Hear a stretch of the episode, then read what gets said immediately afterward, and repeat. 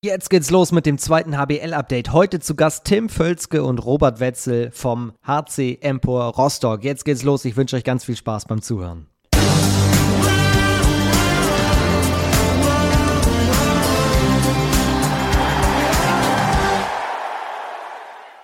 Hier ist das zweite HBL-Update an diesem Donnerstag. Es ist der 16. Juni. Schön, dass ihr mit dabei seid. Freue mich sehr auf eine lange, ausführliche Nummer mit dem HC Empor Rostock. Tim Völzke und Robert Wetzel sind beides Nordlichter, die ich noch aus Schleswig-Holstein kenne, denn beide haben eine Vergangenheit aus Bad Bramstedt. Aber das Coole ist, dass sich, auch wenn sich die Wege der beiden über die Jahre getrennt hatten, sie sich in Rostock wieder getroffen haben und dann mit Empor erst aus der dritten in die zweite zweite Liga aufgestiegen sind und nun also die Klasse gehalten haben. Wir haben ausführlich über diese Saison gesprochen, auch über die Schwierigkeiten nach der fantastischen Hinrunde, in der Rostock ja gar nicht gespielt hat wie ein Aufsteiger und plötzlich waren sie oben mit dran und als dann die schwierige Rückrunde mit Verletzungen begann und dann auch mit einer Niederlagenserie, wurde der Druck auch in Rostock höher und das beschreiben Tim und Robert hier in dieser Folge ausführlich. Natürlich haben wir auch über ihre Vergangenheit gequatscht in Schleswig-Holstein, aber aber Robert, der beispielsweise ja auch in Aue gespielt hat, ist Thema. Und für mich war diese Folge noch aus einem anderen Grund sehr, sehr besonders, denn für mich ist es die allererste Folge seit dem Start dieses Podcasts im Jahr 2020, die ich vor Ort tatsächlich aufgenommen habe. Ich war in Rostock und habe mich mit den beiden getroffen. Klingt jetzt ja eigentlich gar nicht so wild, aber seit 2020, als wir mitten in der Corona-Zeit diesen Podcast begonnen haben, sind alle Interviews via Zoom oder FaceTime oder Skype oder wie auch immer, was es da alles noch gibt, geführt worden. Aber die beiden habe ich tatsächlich in Rostock vor Ort getroffen in der Trainingshalle beziehungsweise am Rande der Trainingshalle. Erklären Sie aber gleich selbst, wo wir das genau gemacht haben. Die Hallensituation in, in Rostock ist ja auch eine sehr, sehr besondere. Jetzt kommt erst einmal Radio Baumgarten. Das ist der Mann, der auch in dieser Saison nochmal zweite Liga gespielt hat bei Rimpa, Simon Baumgarten, den wir aus seiner Zeit in Stuttgart beispielsweise, wo er lange war, ja noch kennen. Und seitdem er Anfang diesen Jahres im Podcast zu Gast war, haben wir die Rubrik Radio Baumgarten eingeführt, denn der Mann, der hat seine Fühler überall und ist quasi der Außenkorrespondent des zweiten HBL-Updates. Er stellt uns unsere Gäste erst einmal ausführlich vor und wenn Simon mit Radio Baumgarten durch ist, kommt der Talk. Ein kleiner Hinweis noch, die ganze Zeit wird hier davon gesprochen, dass der HC Empor Rostock auf Rang 14 irgendwie eingelaufen sei. Das stimmt nicht. In der Abschlusstabelle ist der Aufsteiger auf Platz 15 gelandet. Klassenerhalt also klar, safe. Zum Zeitpunkt der Aufnahme, da war der Klassenerhalt schon sicher. Da war das letzte Spiel aber noch nicht gespielt und da stand Rostock gerade auf Rang 14. Deswegen sagen wir die ganze Zeit, oh, Rostock läuft auf 14 ein. Am Ende des Tages stimmt es natürlich nicht. Rostock wurde in der Abschlusstabelle 15. Und abschließend noch, bitte nach der Verabschiedung unbedingt noch dranbleiben, denn hinten raus gibt's noch, ich sag mal so etwas wie einen Abspann. Werdet ihr am Ende dann merken. Also bleibt unbedingt bis zum Schluss dran, lohnt sich auf jeden Fall. Hier kommt die neue Folge mit Tim Völzke, mit Robert Wetzel und zunächst mit Radio Baumgarten. Viel Spaß, mein Name ist Finn Ole Martins, kurz vom, und jetzt gehen wir rein.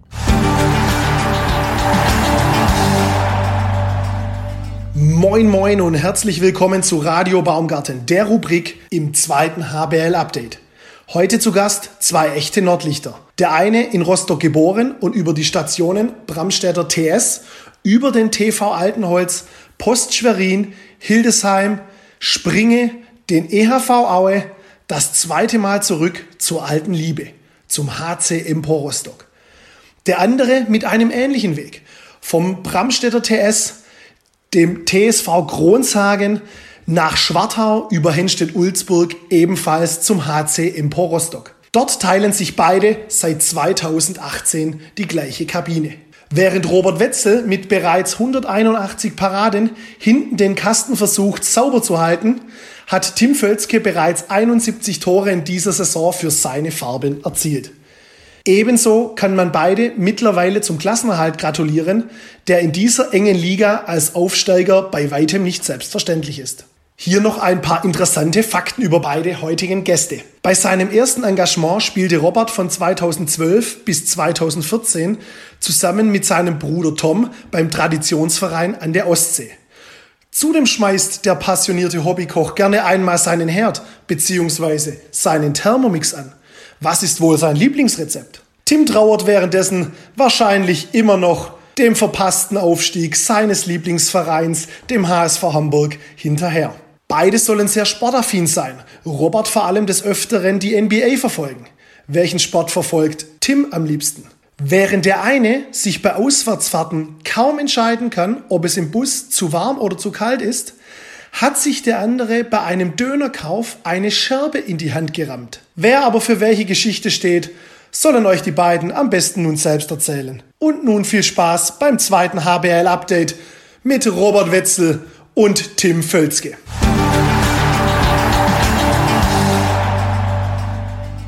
Moin ihr beiden, ich grüße euch. Moin, mein Lieber. Adi, hallo. Das sind die Stimmen von Tim Völzke und von Robert Wetzel. Und die sitzen hier ganz gemütlich auf einem schwarzen Sofa. Ich freue mich sehr. Wir sind, wo, wo sind wir eigentlich? Neben der Trainingshalle, Tim? Ja, wir sind hier in der Denkfabrik. Äh, die Denkfabrik ist über ein Crowdfunding-Projekt entstanden, vor ein, zwei Jahren, noch durch Corona ein bisschen zurückgehalten worden, wurden viele Spenden gesammelt, damit äh, die Jungs, die hier in der Jugend spielen, äh, nach der Schule halt hier in diese Denkfabrik gehen können, ihre Hausaufgaben machen können und äh, notfalls auch äh, sich ausruhen können nach dem harten Schulalltag.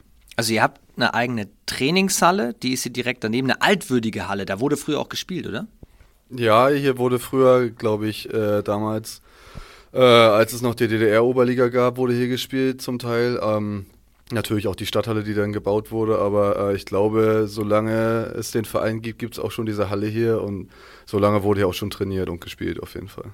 Ihr habt mir die ja gerade einmal beim Durchgehen gezeigt. Also ich finde auch, das hat einen sehr, sehr coolen Geruch. Ich kann den gar nicht so richtig beschreiben. Auch das Parkett hat irgendwas, ja, also das klingt jetzt floskelhaft, aber was Magisches. Also man merkt wirklich die Tradition, die dahinter steckt, wenn man da reingeht. Ja, ich glaube aber auch, dass auf dem Parkett schon äh, der eine oder andere Schweißtropfen gelandet ist, auch über die Jahre. Das ist, ist natürlich das auch Geruch? schon sehr alt.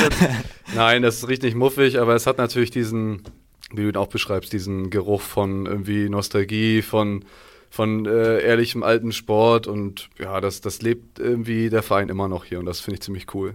Erklärt mal ganz kurz, wie ist die Hallensituation? Also ihr spielt hier ja nicht, sondern trainiert nur, aber ihr habt zwei Hallen, in denen ihr spielt. Ja, die Hallensituation ist aktuell sehr schwierig. Also wir spielen in der Stadthalle zum größten Teil. Also wir haben, würde ich sagen, von diesen 19 Heimspielen haben wir 15, 14 in der Stadthalle gemacht.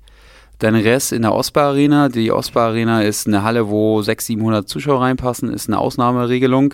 Das heißt, wir dürfen da nicht unbedingt in den nächsten Jahren spielen. Ich weiß nicht, nächste Saison wird es auf jeden Fall auch so sein, dass wir ein paar Spiele in der Osbar Arena machen. Aufgrund der Situation, dass in der Stadthalle halt nicht nur wir spielen, sondern halt auch die Seawolves. Das ist ein Basketballteam, die gerade in die erste Liga aufgestiegen sind da sind Konzerte, da sind Messen. Ja, das ist dann gar nicht so leicht, da Termine zu finden und äh, dementsprechend äh, ist hier dann nur die Trainingshalle. Hier haben sie auch mal überlegt, die, die Halle nochmal umzubauen, dass die Halle nochmal komplett erneuert wird, aber das hat ja auch immer was mit Kosten zu tun. Sie sind am Plan, eine neue äh, Halle zu erstellen. Da gibt es aber wiederum auch Probleme. Sie sollte seit vier Jahren schon angefangen werden zu bauen. Aber es nicht so leicht hier in Rostock.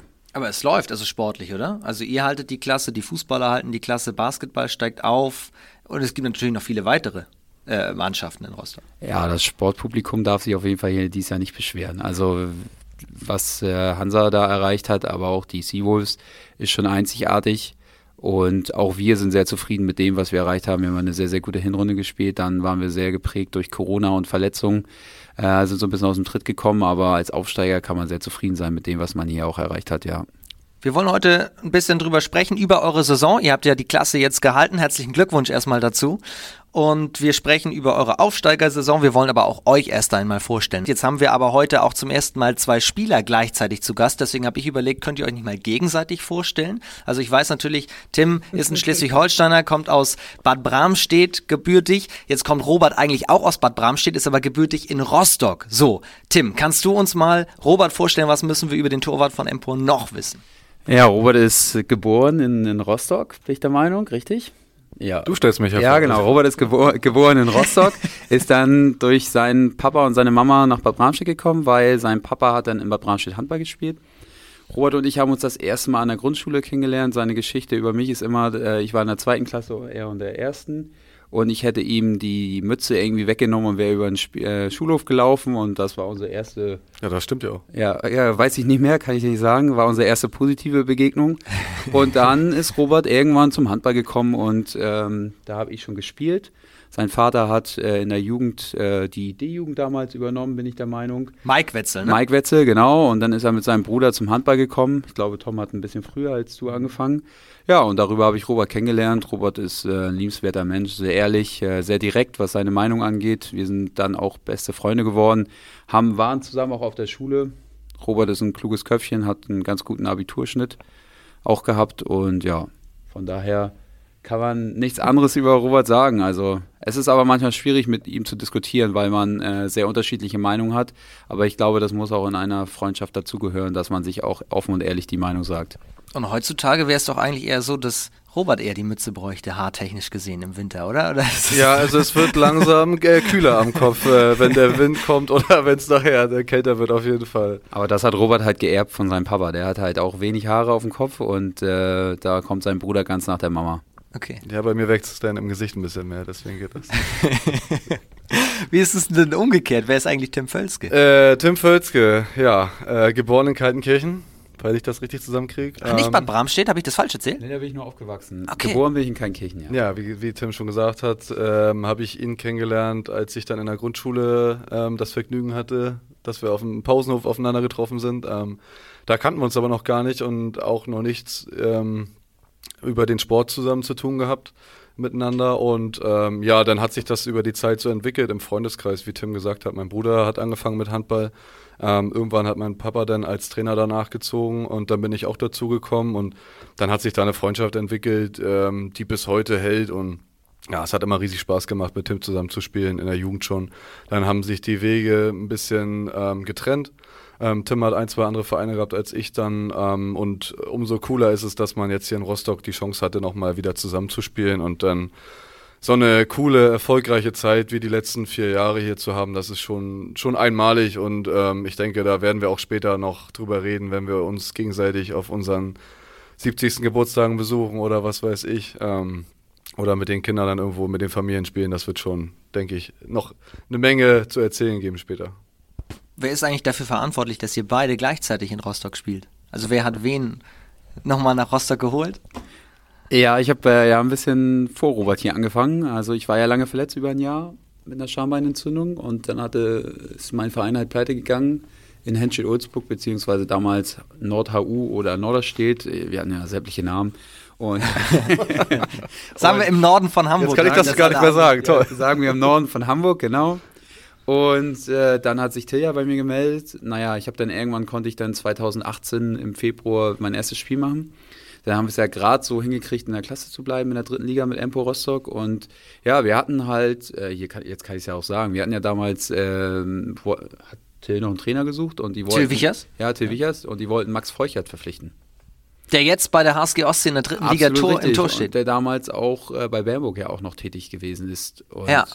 Ja, dann ähm, habe ich gesagt, aber ich kenne da noch jemanden, der eventuell ganz gerne wieder zurück würde in den Norden. Und dann kam das Gespräch mit Robert zustande. Robert war ein bisschen misstrauisch, weil er auch zwischendurch, hier gab es auch mal schwierige Phasen bei Empor und so. Und äh, naja, erst warst du nicht so Feuer und Flamme und dann haben, hat, hat er gesagt, ja, aber Till kann mich mal anrufen. Und ja, dann kam das Gespräch zustande. Robert hat sich dann dazu entschlossen, hierher zu kommen und dann haben wir ja so das gesehen, dass das unsere einzige Chance war, eigentlich nochmal im Herrenbereich zusammenzuspielen und umso schöner ist es dann ja, dass es geklappt hat. Dann kam der Anruf und du musstest Nägel Ja, ich habe ja mit Tim, mit Tim hatte ich ja sowieso die Jahre immer weiter Kontakt. Wir haben wöchentlich telefoniert und jeder wusste über den anderen alles. Tim hat mich auch, glaube ich, überall besucht, wo ich war und ich habe ja auch schon einige Vereine auch schon gesehen. Ähm, und ja, wie Tim gesagt hat, ich habe dann ähm, das Bedürfnis verspürt, wieder wie Richtung Heimat zu gehen. Und da kam für mich eigentlich nur der Norden in Frage. Und Rostock kannte ich ja schon von meiner Station, wo ich schon mal hier gespielt hatte. Und ähm, ja, daher kannte ich auch noch unseren Betreuer, Waffi Rode. Und ähm, ja, der Verein ist nie so richtig aus dem Blickfeld rausgegangen. Und wie Tim sagte, anfangs gab es ein paar Querelen, ähm, die vielleicht noch in Ordnung gebracht werden mussten. Aber das haben wir dann zusammen ziemlich gut hinbekommen und waren bisher eine Mega-Zeit. Also ich bereue überhaupt nichts davon. Was für Querelen? Ja, also es gab diverse Geschäftsführerwechsel, Trainerwechsel zwischendurch auch. Also diese ähm, Konstanz in dem Verein, wie wir sie die letzten vier, fünf Jahre hatten, sowohl mit Till als auch mit der Geschäftsführung oder mit dem Vorstand. Das war so nicht in der Vergangenheit gang und gäbe hier und das gibt mir jetzt nachträglich ein total gutes Gefühl, aber in dem Moment hat man da, wie gesagt, äh, noch kurz überlegen müssen. Aber ja, für mich war es dann doch wichtig, hier wieder herzukommen und ja, war absolut der richtige Schritt. 12 bis 14 warst du schon in Rostock, ne? Richtig, genau. Ja.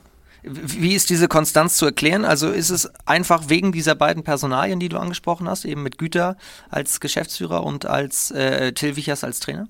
Na, Stefan kam tatsächlich erst letztes Jahr dazu, aber der. Aber der steht ja auch für Kontinuität, oder? Absolut, na definitiv. Also er hat auch super viel Schwung hier mit reingebracht, super viel Erfahrung, die er da in Berlin gesammelt hat und ähm, davon zehren wir als Spieler und als Mannschaft, als Verein natürlich definitiv. Ähm, aber ich denke auch vorher wurde gute Arbeit gemacht im Vorstand, der sich da zwischendurch neu gebildet hatte, ähm, zusammen mit uns als Mannschaft, Till natürlich als Kopf unserer Mannschaft der sich natürlich auch die Spieler so zusammengeholt hat, wie sie zusammenpassen könnten. Und äh, das ist, denke ich, ein großer Schlüssel für diese Konstanz, die wir haben. Also unsere Mannschaft spielt auch schon eine Weile zusammen im Kern. Bestimmt drei, vier Jahre der, der Großteil punktuell ergänzt und ich glaube, allen macht es Riesenspaß und jeder, den man fragt, der sagt sich, dass es eine super geile Zeit bisher ist und war und hat, glaube ich, nur positive Worte über Emport zu verlieren. Tim hat es ja eben schon angesprochen, also 2018 noch in der dritten Liga unten mit drin. Dann gab es auch noch einen offenen Brief von, von Till auf Facebook, meine ich, wo nochmal an die Fans hinterher appelliert wurde, das war jetzt eine schwierige Saison, wir durften nicht absteigen, haben wir geschafft und jetzt bauen wir was stetig auf. Und dann ging es tatsächlich immer weiter nach oben. Der Aufstieg wurde mal knapp verpasst, dann richtig, richtig knapp, dann hat es letztes Jahr endlich geklappt. Und dann habe ich noch gedacht, oh, mal schauen, wie die Entwicklung jetzt weitergeht, weil als Aufsteiger in der zweiten HBL ist es natürlich immer, immer schwierig schwierig. Ihr beiden, auch mit eurer Freundschaft äh, und eurem blinden Verständnis, wie musstet ihr zum Beispiel in den letzten Wochen auch für diese Entwicklung einstehen, dass eben keine Kurzschlusshandlungen passieren und, und, und die Fans vielleicht nicht nervös werden, weil in der Rückrunde wurde es ja doch mal manchmal kribbelig. Wir hatten auf jeden Fall viel zu tun. Also standen schon viele Gespräche an, ob mit der Geschäftsführung, mit Herrn Güter oder mit Till oder der Mannschaft. Und äh, wir haben versucht, ähm, ruhig zu bleiben es gab viel Druck von außerhalb, von Sponsoren, von Fans etc. Man hat vieles gelesen, was man vielleicht nicht lesen sollte. Aber es hat sich letztendlich wieder ausgezahlt, dass wir diese Gespräche geführt haben. Es ist auch sehr gut für unsere Persönlichkeitsentwicklung, dass wir so eine Zeit durchleben. Aber mal ganz ehrlich, äh, nach der Hinrunde Platz 5 oder 6, auf dem wir standen, dann, dass die Rückrunde dann so gekommen ist, wie sie gekommen ist, ja, okay. Aber wenn dir jemand vor der Saison gesagt hätte, du stehst drei Spieltage vor Schluss mit vier Punkten Vorsprung auf dem ersten Abstiegsplatz, da wo du jetzt stehst, hätten das sofort alle vor der Saison äh, unterschrieben. So, ich finde, wir haben über unserem Limit oder, oder über unserem Niveau teilweise in der Hinrunde gespielt, haben richtig gut performt. Äh, dass dann mal eine schlechte Zeit dazukommt und die dann auch länger anhält, steht uns als Aufsteiger auch zu. Sie war unglücklich zum Zeitpunkt, weil es immer mehr in Richtung Abstiegsplätze gegangen ist. Äh, dann die Verletzung mit Robin Breitenfeld hat uns auch sehr äh, geschadet, so, weil er unser absoluter äh, Top Performer war, der bester halt Torschütze, bester auch. Torschütze, best, auch viele andere Torschützen vorbereitet hat, die dann halt einfache Tore machen konnten. Das hat uns geschadet, aber ich finde, insgesamt hat uns das, hat die Saison uns als Mannschaft auf jeden Fall wieder einen Schritt nach vorne gebracht, dass man mit solchen Situationen in Zukunft auch dann besser umgehen kann und ja, ich habe im Nachhinein, war, hat es sehr viel Kraft gekostet, die Gespräche zu führen, aber ich bin dankbar, trotzdem diese Erfahrung gemacht zu haben, weil ich mich als Mensch dadurch auch immer weiterentwickeln konnte. Jetzt nimmst du mir hier schon mal eine Frage weg. Hier, Frage 10. Wenn euch jemand gesagt hätte, ihr macht den Klassenerhalt so safe, wie ihr es jetzt getan habt, hättet ihr das sofort unterschrieben, oder? Und genauso ist es tatsächlich. Ist es also eher umgekehrt, dass die Hinrunde überraschend gut war? Dass, oder anders gefragt, dass nach dem Aufstieg und dann einfach dieser weiteren Erfolgswelle, ihr habt die Euphorie ja wirklich mit reingenommen in die Saison, dass das Umfeld in Rostock einfach hinterher auch vielleicht zu erfolgsverwöhnt fast war? Ähm, ja, also ich denke, wie du sagst, man hat den Schwung schon mitgenommen auf jeden Fall aus dem Aufstieg und äh, man war definitiv euphorisiert auch und hat vielleicht auch wenig Druck verspürt, irgendwas jemandem was beweisen zu müssen, sondern eher nur Freude, äh, dass man dabei ist. Äh, man hat die Namen gesehen, gegen die man spielt. Wir sind, glaube ich, gleich gestartet gegen Nordhorn, Coburg, Das sind Namen, die waren, äh, die haben auch schon andere Ligen gesehen als die zweite. Die und ihr habt gewonnen. Und wir haben die Spiele gewonnen und dann, dann, äh, dann surft man auf so einer Welle und die äh, wollte gefühlt nicht abebben. Also das ist äh, gelaufen, wie wir es uns nicht besser erträumen können. Und ähm, haben dann auch total geil äh, trainiert im Winter, weil wir wussten, dass die Rückrunde extrem schwer wird. Also ähm, wir haben schon, auch wenn wir aus der dritten Liga kommen als Mannschaft, schon auch ein paar dabei, die auch ein bisschen Erfahrung mitbringen. Ähm, wir haben auch äh, eine Menge Ehrgeiz noch in der Truppe, dass wir wissen, dass es nicht selbstverständlich ist, was da passiert ist. Und haben uns ultra gut vorbereitet aus meiner Sicht im Winter. Und dann kam halt Corona und äh, haut uns da ein Dreiviertel der Mannschaft weg oder über die Hälfte. Und ja, dann äh, haben wir es geschafft, trotzdem noch ein, zwei Spiele zu gewinnen, aber sind nicht mehr so schnell wieder ins Fahrwasser gekommen, wie wir es eigentlich wollten. Und das konnten wir als Aufsteiger so nicht einfach auffangen. Und dann kommt so eine Verletzung wie von Robin dazu, wie Tim gesagt hat. Hm, diese 130 Tore zu kompensieren, die hat er ja in einer Halbserie geworfen. Die hätten wir in der Rückserie auch gut gebrauchen können, auch. das muss man definitiv sagen, weil er sie auch in Zeit oder zu Zeitpunkten in Spielen gemacht hat, wo wir einfach Tore brauchten und dann wussten wir, wir können uns darauf verlassen.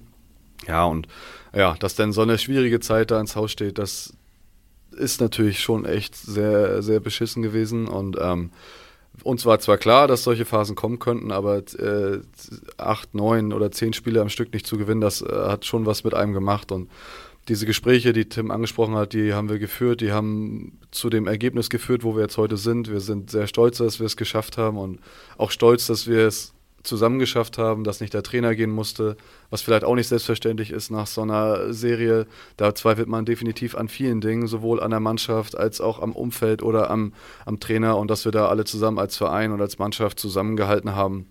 Ja, das zeichnet uns aus. Eine ähnliche Phase hatten wir auch schon in der Aufstiegsrunde und das haben wir auch mit Bravour gemeistert und jetzt wieder. Also ich glaube, wir können uns schon auf die Fahne schreiben, dass wir das alles zusammen schon sehr richtig gemacht haben. Das spricht ja wieder nur für euren Weg, den ihr eingeschlagen habt. Absolut. Und für, und für das, was äh, Tim und mich auszeichnet zusammen oder auch uns als Mannschaft, dass wir ein, alle ein sehr freundschaftliches Verhältnis zusammen haben, dass wir uns vertrauen, dass wir zusammenhalten, in, auch in richtig beschissenen Zeiten. Und ja, wenn wir dann so aus der, solchen Sachen rausgehen, dann bestärkt das nur in dem Weg, den wir gehen. Aber all das, was du schilderst, ist ja nicht die Erfindung des Rats. Also es ist ja alles, das haben andere Aufsteiger auch schon erlebt. Gute Hinrunde, dann Gegner stellen sich drauf ein, es kommen Verletzungen dazu. Klar, Corona gab es früher nicht, aber Stichwort Krankheit, Verletzung, ein, ein Thema. Aber Tim, du hast es eben schon angesagt, der Druck wurde auch größer. Ist das in Rostock hier spezieller als an anderen Orten? Ja, durchaus. Also Rostock hat oder Empo Rostock hat ja generell eine große Tradition und äh, ja, es ist, es ist was anderes für diesen Verein zu spielen. Ich meine, wenn wir jetzt hier sehen, was hier für Pokale in der Denkfabrik stehen und äh, was dieser Verein bisher, bisher erreicht hat in seinem Leben, ähm, ich glaube, nach der Hinrunde dachten alle, wir steigen auf und dann geht es gleich wieder in den Europapokal und wir werden Europapokalsieger, am besten dann ja Champions League-Sieger. ja, manchmal ist das so. Also das ist, ist, ist, ist schön, dass die Leute das auch so denken und das ehrt uns auch und das zeigt auch, dass sie, dass sie uns das zutrauen, aber wir sind halt einfach Aufsteiger, wir wissen, wo wir herkommen. Euch wurden, hat man das gemerkt, dass Leute gedacht haben, ihr gewinnt den Europapokal schon? Nein, das direkt nicht, aber nur schon. innerhalb der Mannschaft. Ja, also. nur innerhalb der Mannschaft. ja. Nein, nein, das, das nicht, aber dass wir jetzt in Anführungsstrichen nur auf Platz 13 stehen, 14 stehen, ist einigen nach der Hinrunde deutlich zu wenig und ja, das ist halt einfach unverständlich. Ich kann das nach der Hinrunde vielleicht von den Leuten ein Stück weit verstehen, von den, nennen wir sie mal Fans. Ähm, aber ja, wir haben halt uns auf die Fahnen geschrieben, dass wir den Klassenerhalt auf jeden Fall sichern wollen, so schnell wie es geht. Wir wollen uns als Mannschaft weiterentwickeln von Spiel zu Spiel. Das haben wir meiner Meinung nach auch richtig gut gemacht. Und äh, klar, als Aufsteigerrückrunde irgendwann ist es so, dass die Mannschaften sich auch gut auf dich einstellen. Dann kommt der ganze Rest dazu, was Robert schon erzählt hat. Dann wird es halt irgendwann schwierig. So. Und äh, wir müssen es halt jetzt schaffen nach der Saison, dass wir in der Vorbereitung und den nächsten Schritt in unserer Entwicklung machen. Wir kriegen ein paar neue Spieler dazu, die müssen wir integrieren. Die werden uns von der Qualität auch mal noch, noch mal nach oben bringen. Aber dass das so normal ist, auf Platz 5, 5, 6 zu stehen, finde ich halt einfach nicht. Und wir sind halt einfach nicht äh, die Mannschaft, die äh, aus den 80ern irgendwie Jetzt, Klar, aber wenn man spielt. auf der anderen Seite auch, wenn man so gut reinstartet, ihr habt die, die, zweite HBL natürlich auf einem extrem hohen Niveau angeflogen, ne? Also direkt dann Fünfter, dann ist Platz 14 eben sehr, sehr enttäuschend. Also wenn ihr einmal das Maximum, einmal das Minimum quasi nur rausholt, dann vielleicht wäre das anders gewesen, wenn ihr in Anführungsstrichen durchschnittlich als Aufsteiger reingegangen wärt. Oft gewonnen, oft verloren und so immer mal abwechselnd, dann als 14. Einlauf, dann sagen alle, ey, war doch gut. Also ich, ich denke schon, dass es okay ist, dass die Leute Erwartungen haben und ich glaube auch, dass man weiß, in, in, was der Verein für eine Historie mitbringt und dass äh, man soll nicht in der, in der Vergangenheit äh, hängen bleiben, finde ich, was die Erwartungen oder was die Herangehensweise angeht, aber ähm, wenn man sowas wie in der Hinrunde jetzt auch auf die Platte bringt, was ja nicht nur über unserem Vermögen ist, sondern wir haben es ja Das ist ja euer Potenzial, ihr könnt es ja. Definitiv, sehe ich auch so. Ähm, ich, ich, stimme aber auch Tim zu, dass das auch in dem Moment unser Maximum ist und es ist schwierig, dauerhaft am Maximum zu performen. Das schaffen Mannschaften wie THW Kiel oder sowas, da, da, da bin ich ganz bei denen. Aber wir wir haben da noch einige Schritte zu machen, bis wir auf so einem Niveau sind. Und ähm, von daher ist es okay, was wir da durchgemacht haben. Und deswegen kann ich auch Unmut verstehen. Aber andersrum ähm, sieht, sehen wir als Mannschaft und als Spieler auch, was wir an dem Verein oder an den Fans haben. Weil wenn du so ein Spiel wie jetzt gegen Hüttenberg spielst, was ein absolutes Endspiel ist und du hast vielleicht davor den einen oder anderen Fan enttäuscht und trotzdem sind da 3200 Leute in der Stadthalle, die dich da nach vorne peitschen, das, also da gibt es wenige Vereine, die, glaube ich, in der Liga mit dem Zuschauerschnitt mithalten können, wenn, die, wenn wir unsere Spiele in der Stadthalle austragen. Und ich glaube auch mit der Euphorie, die hier auch entfacht werden kann. Und ja, die hat uns sicherlich auch schon an äh, Punkte gebracht, die wir so vielleicht gar nicht erreicht hätten. Und es ist manchmal ein bisschen ähm, schwierig, äh, jedem gerecht zu werden, finde ich. Aber ich ich, Aber es ich, muss doch auch Fans geben, die das realistisch einschätzen. Ja, da gibt es mit Sicherheit. Es gibt mit Sicherheit äh, genug, die es realistisch einschätzen und ähm, ja, mit denen setzt man sich dann auch auseinander. Und die gibt es auch, aber die sind auch dichter an der Mannschaft dran. Und die wissen auch, äh, was in der Mannschaft los ist. Und die sprechen, die sprechen uns auch an und fragen. Und äh, da, die wissen ganz gut Bescheid. Das sind auch die Fans, die auch immer auch in schlechten Zeiten hinter uns stehen. Und es gibt aber auch wiederum andere Fans, das wird es bestimmt in Hamburg, in Friesenheim und sonst wo auch geben, die dann halt erst recht dann rauskommen, wenn es halt nicht so gut läuft. Und das ist manchmal sehr anstrengend und frustrierend, weil äh, wir machen das ja alles nicht mit Absicht, wenn man mal in so eine Niederlagenserie reinrutscht. Also ja, aber auch das sind Erfahrungen, die wir machen und ähm, die versuchen wir nächstes Jahr besser zu machen, dass wir uns vielleicht einfach, Till nennt das immer ganz gut, den Inner Circle, dass wir, dass wir uns nur mit uns selbst befassen und einfach nur auf das schauen, was wir machen und alles drumherum, ob Presse, auf Facebook oder sonst irgendetwas, lassen wir außen vor, sondern beschäftigen nur also wir beschäftigen uns nur mit uns so. Das ist, Aber es ist ganz schön mal, schwer, oder? Es ist ganz schön schwer, klar. Dafür sind die Medien, sozialen Medien halt einfach da, dass man immer was nachliest, dass man sich Informationen über andere Vereine holt und so weiter und so fort. Und man ist ja auch mal neugierig, was, was schreiben andere Leute. Aber eigentlich kann es einem egal sein, weil es ist wichtig, was man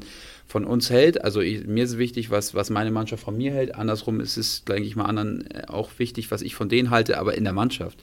Und da kann es ja egal sein, ob da jemand anonym irgendwie was zu schreibt, weil man kennt diese Person nicht. Wahrscheinlich hat diese Person Langeweile und äh, meint, es, meint es nicht unbedingt immer nur gut mit dem Verein. Und deswegen, da sollte man sich darauf besinnen, dass man da vielleicht versucht, einfach bei sich zu bleiben, auch wenn es nicht leicht ist.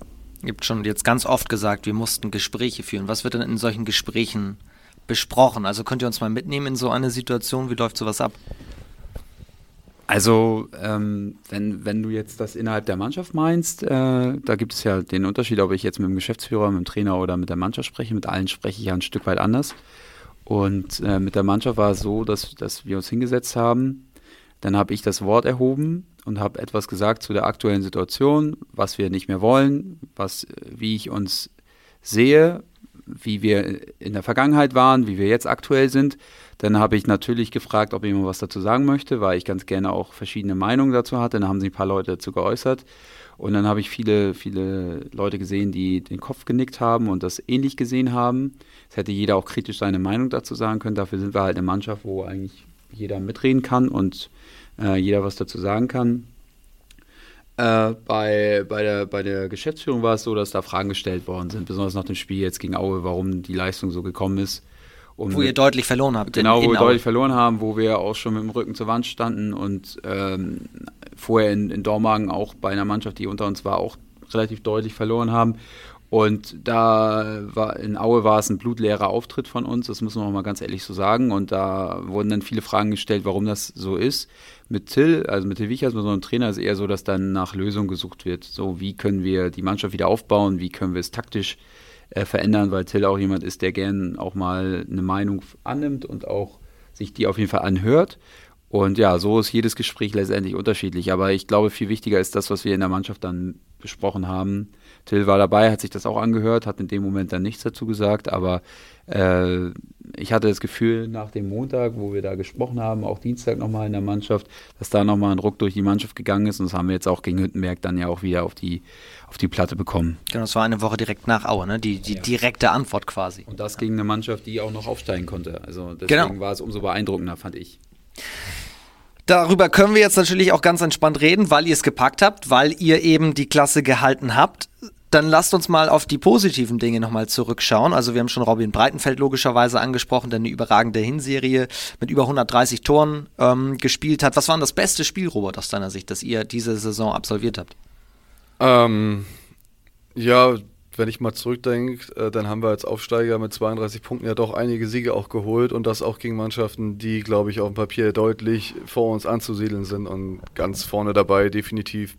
Ähm, das äh, Heimspiel in der Hinrunde gegen Gummersbach ist, glaube ich, ein Riesenhighlight für alle gewesen. Das ist mit Abstand die beste Mannschaft der Liga. Und ich glaube, Gummersbach hat sich das auch anders vorgestellt, als sie hergekommen sind auf dem Mittwochabend. Äh, aber ähm, so ist es dann auch mal. Da kann man auch mal beim Aufsteiger dann verlieren. Und das zeichnet ja die Liga auch aus. Also wenn man sich die Ergebnisse anguckt und die Tabelle, wie eng alles zusammenhängt, dann ist es echt Wahnsinn, wie, wie äh, knapp da Sieg und Niederlage immer auseinander, äh, auseinander liegen. Und wie gesagt, das Spiel gegen Gummersbach war irre. Ich, ich fand auch das Spiel in Hüttenberg total geil.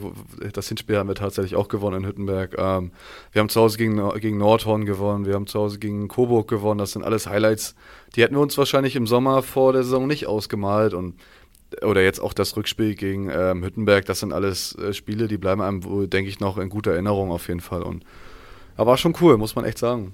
Was ist denn jetzt eigentlich höher anzusiedeln? Also viele sagen ja immer, der Aufstieg war so die beste Party und so weiter, aber wenn du die Klasse hältst, das ist nochmal ein anderes Level. Aufstieg in die zweite Liga oder Klassenart? Ich glaube, die sind echt unterschiedlich zu werten, was so die Gefühlslage angeht. Ähm, Tim hat es ja so ein bisschen beschrieben, äh, dass da auch ein bisschen Druck jetzt da war und ähm, sicherlich gibt es auch gewissen Druck, wenn du im Finale in der Aufstiegsrunde stehst, weil du das Spiel auch gewinnen möchtest oder der Verein das erwartet, dass du gewinnst oder was auch immer. Aber ähm, da ist die ist die Freude viel riesiger gewesen, als jetzt die Erleichterung da war. Also jetzt ist nach so einer langen Durststrecke war, also habe ich ultra viel Erleichterung gespürt und wenn ich dann die Gesichter von den Jungs bei uns in der Mannschaft gesehen habe, dann habe ich da genau das Gleiche gesehen und ich glaube, da ist einfach eine Riesenlast jetzt von allen abgefallen, dass wir es nach dieser äh, doofen äh, Niederlagenserie, wie wir sie hatten, einfach auch nochmal allen zeigen konnten, dass wir es doch können und dass wir es verdient haben, in der Klasse zu bleiben. Und ihr habt es auch so ein bisschen zelebriert, ne? Ich habe auf Instagram gesehen, zumindest ein paar von euch waren auf einem Materia-Konzert. Also so wie sich das in Rostock wahrscheinlich gehört, ne? Wenn, dann muss man zu Materia gehen.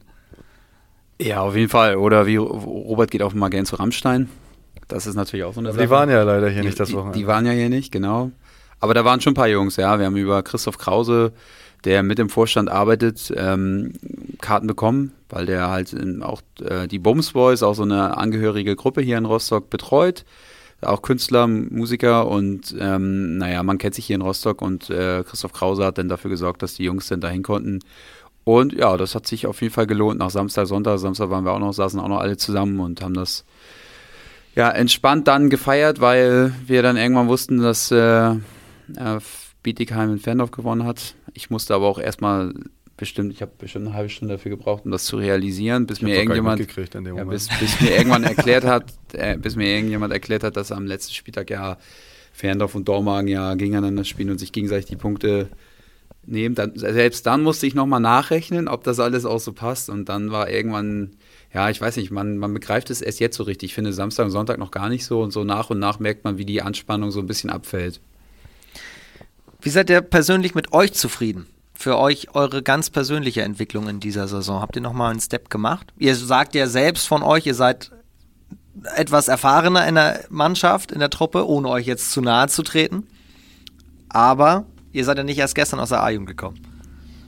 Ähm, wenn ich von mir selber rede, würde ich sagen, dass man wieder, wieder besser gelernt hat, äh, auch, auch äh, Verantwortung in der Mannschaft zu übernehmen und auch äh, diese Phasen, die wir durchgemacht haben, die man vielleicht in, in klein schon in anderen Vereinen hinter sich hatte, dass man die schon den Jungs mit auf den Weg geben konnte und äh, vielleicht auch in solchen Situationen, wie wir es jetzt hatten mit dieser kleinen Krise, dass man da einfach auch den Leuten helfen kann. Und ähm, da hat man wieder einen Schritt vorwärts gemacht, finde ich. Und sportlich, denke ich, haben wir alle unseren Beitrag auch geleistet, dass, das, äh, dass wir die Saison so hinbekommen haben, wie wir sie auch gespielt haben als Aufsteiger. Und ähm, ich denke, Tim hat es ganz gut äh, angesprochen vorhin dass äh, das Ziel muss sein, von jedem Einzelnen sich weiter zu verbessern und sich weiterzuentwickeln. Und ob ich jetzt 20, 30, äh, 25 oder 34 bin, ist völlig egal.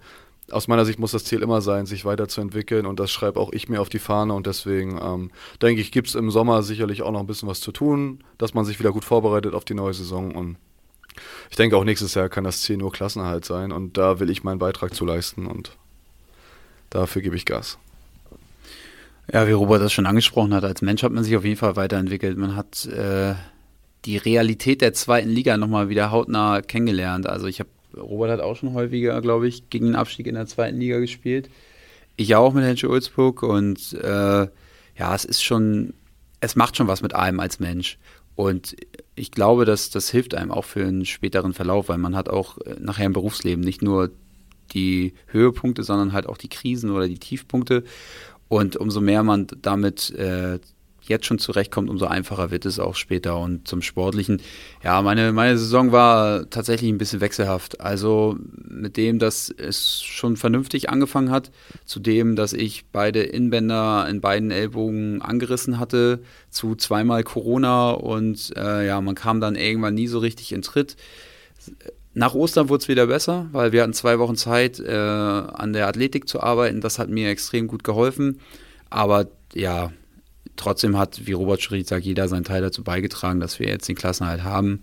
Ich mit Sicherheit auch. Aber ja, ich finde, wenn man zufrieden ist, dann hört es irgendwann auf, sich weiterzuentwickeln. Und äh, man sollte auch, egal wie alt man ist, wie Robert schon richtig sagt, immer wieder ehrgeizig sein, da den nächsten Schritt in seiner Entwicklung zu machen. Und das kann auch noch mit 40 nachher sein, wenn man mit 40 noch in der zweiten Liga spielt.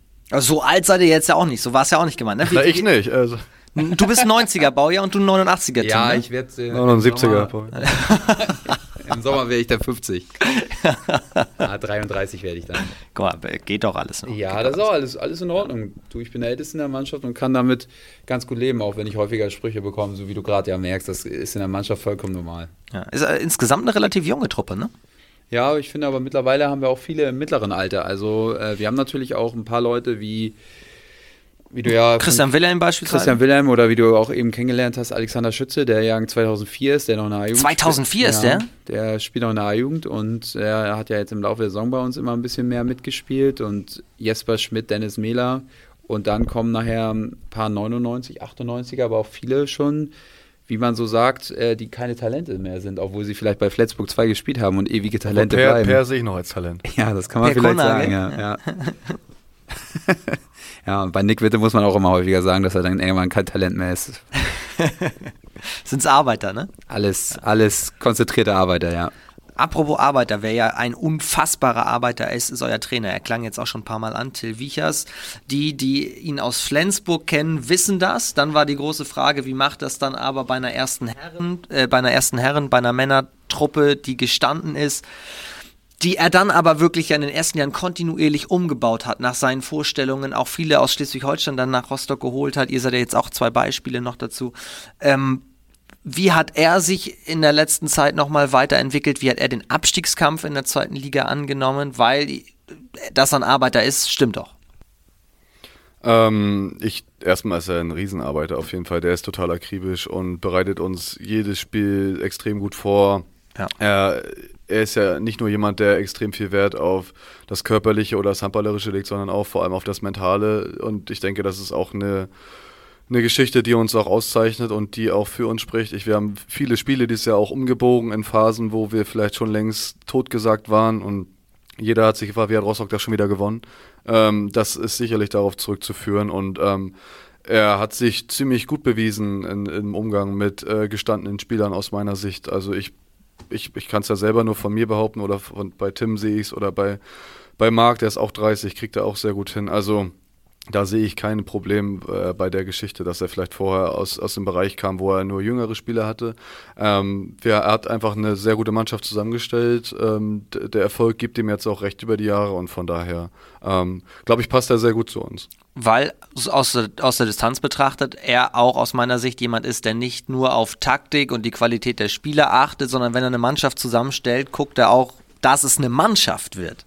Ja, nicht, nicht ohne Grund ist unser Motto Gewinnen mit Charakter. Ne? Also für Till ist äh, bald die Persönlichkeit noch ein Tick wichtiger, als dass jemand äh, 500 Tore in einer Saison wirft. Also klar ist ihm natürlich die Qualität eines Spielers auch extrem wichtig, aber Till stellt schon seine Mannschaft so zusammen, dass er im Vorfeld äh, entweder die Person kennt oder von anderen Leuten gehört hat, der Charakter ist super und passt perfekt in die Mannschaft, weil wir sind nicht die Mannschaft, Mal abgesehen davon, dass Robin 130 Tore geworden, was, was überragend ist in, in der Hinrunde. Aber wir sind nicht die Mannschaft, die einen überragenden Spieler hat, der dir von 14 Metern die Tore, äh, Tore macht, sondern wir sind die Mannschaft, die miteinander spielt, die zusammenhält in schwierigen Situationen, die dann nochmal einen Schritt nach vorne machen kann, wenn es eigentlich schon äh, fünf hinten liegt, vier Minuten vor Schluss und dann auf einmal kommen wir auf Unentschieden ran oder so. Also diese Mannschaft sind wir und mit der identifizieren wir uns auch und äh, großer Dank gilt da an Till, der das genau so aufgebaut hat und uns auch in dieser schwierigen Situation jetzt immer wieder unterstützt hat, sich treu geblieben ist, aber auch vieles hinterfragt hat, was so das Taktische angeht, immer wieder neue Ideen hatte und da nochmal was versucht hat und viel Video guckt und auch Dorian Wagner, der ihm da sehr geholfen hat, unser Co-Trainer. Also die beiden haben uns in der schwierigen Situation auf jeden Fall total unterstützt. Heißt, du achtest natürlich auf die Persönlichkeit der Spieler, wie du sagst, aber du musst ja auch selber Menschenführung können. Wie, wie, wie, wie geht das? Wie macht er das? Ja, Till äh, ist, hat halt eine lockere Art an sich, aber weiß auch ganz genau, wo die Grenze dann ist. Und äh, ich glaube, das kommt ganz gut bei der Mannschaft an. Und Till führt auch viele Einzelgespräche, wir haben viele Besprechungen, aber auch in der Mannschaft. Und äh, ich glaube, dafür muss man auch ein bisschen offen sein für äh, die mentale Arbeit mit Till. Und die Mannschaft, die wir jetzt aktuell haben, die nimmt das auch sehr gut an. Man weiß ja nie, wer dazukommt. Äh, klar, kann man im Vorfeld wissen, ist ein guter Charakter, aber lässt er sich auf äh, die mentale Arbeit ein, ist immer dahingestellt. Aber ich muss ganz ehrlich sagen, es hat uns alle besser gemacht und stärker gemacht und das spricht sich dann ja auch irgendwann rum und äh, ich finde, da kann Till ganz gut die Mannschaft führen. Was heißt mentale Arbeit? Wie geht das? Achso, ich wollte jetzt nochmal ja, davor achso, einhaken, gerne, weil, ja, ich, weil ich nämlich finde, dass das Ganze sehr viel von Vertrauen lebt und ich glaube, dass das Vertrauen untereinander und auch in Till und auch das Vertrauen, was Till in uns hat, das spürt jeder, glaube ich, ziemlich doll. Und ich glaube, das ist ein Punkt, der die Arbeit immer deutlich erleichtert, wenn das einfach auf einer vertrauensvollen Basis geschieht. Und ähm, Sicherlich ist er Trainer, er ist Autoritätsperson, aber es ist auch immer auf einer gewissen Basis freundschaftlich, was da abläuft. Und das hilft uns, glaube ich, schon sehr in der täglichen Arbeit. Also das erleichtert das Ganze auf jeden Fall. Jetzt erzähl uns nochmal, wie geht mentale Arbeit? Mentale Arbeit. Ähm, ja, das, das beginnt damit, dass man sich vielleicht im Vorfeld schon mit kritischen Situationen auseinandersetzt, die vielleicht noch gar nicht da sind. Dass wir sprich unter der Woche uns schon Szenarien äh, besprechen oder jeder selber sich damit auseinandersetzt, ähm, was da am Wochenende auf mich zukommen kann. Ähm, Spiele ich auswärts in Eisenach, dann ist die Stimmung deutlich hitziger, als würde ich äh, ein Testspiel hier um die Ecke haben oder sowas. Und das ist klar, dass man sich dann auch auf dieser Ebene dann auch auf so ein Spiel vorbereitet und da nicht nur rein das Sportliche mit einbezieht, sondern einfach auch ähm, vielleicht vorher schon im Training Drucksituationen herstellen. Das macht er auch manchmal, ähm, dass der Ton da einfach ein bisschen rauer wird oder dass es einfach ein bisschen härteres Training wird, allein vor dem Hintergrund, dass man weiß, am Wochenende wartet so ein Spiel auf einen und ähm, dass man nicht überrascht ist, wenn es dann auch in dem Moment so kommt und man ist darauf vorbereitet. Und ich denke, da beginnt die Arbeit äh, definitiv schon unter der Woche auch auf das Wochenende und das ist schon der, der mentale Aspekt, der da extrem wichtig ist. Und man sieht über die Jahre, dass sich das eben auszahlt, weil dieses Konzept, und da sind wir wieder beim Thema Kontinuität und Entwicklung, dass sich das irgendwann dann eben auch auszahlt in Sachen Erfolg. Aber eine Entwicklung geht ja immer weiter. Wie geht denn die Entwicklung jetzt weiter? Was ist denn der nächste Step in Rostock? Also Europapokal habe ich schon rausgehört in spätestens zwei Jahren? Ja, genau. Dann viele Nationalspieler und dann irgendwann. Äh, wir werden Nationalspieler. Ja, genau. Dann wird irgendwann Till ja, war, war, du war, Robert, du warst U21-Weltmeister. Ja, aber ja noch kein äh, A-Nationalspieler. Nee, genau, aber das, das ihr habt ja DRB-Vergangenheit. Tim hat auch DRB-Vergangenheit, ne? In der ja, Ja, das stimmt, das stimmt, aber. Da geht noch was. Ja, wie gesagt, das sei ja nicht ausgeschlossen. Wir haben gerade vom Alter gesprochen. Mit 40 geht ja auch noch mal was. Also von daher. nein, der nächste Schritt ähm, ist auf jeden Fall, da jetzt ein bisschen Konstanz reinzubringen. Das, was Robert auch schon äh, angedeutet hat, dass wir auf dem Niveau, auf dem wir uns auf der, in der Hinrunde bewegt haben, dass wir das äh, über einen längeren Zeitraum halten und uns da aber auch stetig weiterentwickeln. Und selbst wenn dann die kritischen Phasen kommen, dass man mal zwei, drei Spiele verliert, weil es einfach in der zweiten Liga normal ist, weil die zweite Liga so ausgeglichen ist, ist ja auch die stärkste zweite Liga der Welt. Sagt man ja so. Hab ist ich, das Motto hab, dieses Podcasts. Habe ich bei dir auch schon häufiger gehört. äh, es ist halt auch da, ist es da halt auch wichtig, dass man auch mit den Negativphasen auch noch besser umgehen kann, und wird, dass man daran weiterarbeitet und dass wir jetzt in der Vorbereitung uns auf jeden Fall wieder auf diesen athletischen Stand bringen, den wir in der Hinrunde hatten. Weil durch die Verletzung Corona hatten alle, hat man nachher natürlich ein bisschen an Kondition und Spritzigkeit verloren. Ja, wir müssen halt einfach diese Erfahrung, die wir jetzt gemacht haben, darauf müssen wir aufbauen, damit das in der, in der neuen Saison, dass wir daran gleich wieder anknüpfen können und nicht uns erstmal umschauen und sagen, okay, wir sind ja hier wieder in Anführungsstrichen Aufsteiger oder Neuling. Nee, das sind wir nicht mehr. Wir sind jetzt schon eine kleine etablierte Mannschaft. Ich würde sagen nicht, dass wir etabliert sind, aber schon auf dem Weg dahin. Und äh, dass wir halt ja stetig in jedem Training, so wie wir in den letzten zwei, drei, vier Wochen trainiert haben, auch wenn man es manchmal vielleicht auf der Fläche nicht gesehen hat, aber wir haben da sehr, sehr intensiv trainiert und auch wirklich gut trainiert. Und das muss halt unser Anspruch sein für die neue Saison, dass wir das immer hinkriegen. Und vor allem eine zweite Saison als Aufsteiger ist fast immer noch schwieriger. Auch 5 Euro ins Phrasenschwein, ja. ja aber das, genau, sind wir im Bereich der ja. Floskeln, aber ist ja meistens so tatsächlich, dass viele Mannschaften in der zweiten Saison absteigen. Ja, in Henschel O2 bin ich in der zweiten Saison gleich wieder abgestiegen und in der ersten Saison sind wir auch 14. geworden, da hat uns das auch keiner zugetraut. Also, aber das Gute ist, wir, wir verstärken uns, aber der Kern bleibt zusammen und das ist auf jeden Fall schon mal etwas, was uns für die neue Saison hilft und dass Till Trainer ist und bleibt und in Zukunft auch bleiben wird, das hilft uns auch sehr. Apropos Training. Ich bin ja eben einmal hier an der Trainingshalle entlang gegangen und die Wege erschienen mir sehr, sehr lang. Tim, und hast du erzählt, dass ihr tatsächlich das auch um die Halle herum als Laufbahn nehmt? Oder wie, wie läuft das hier?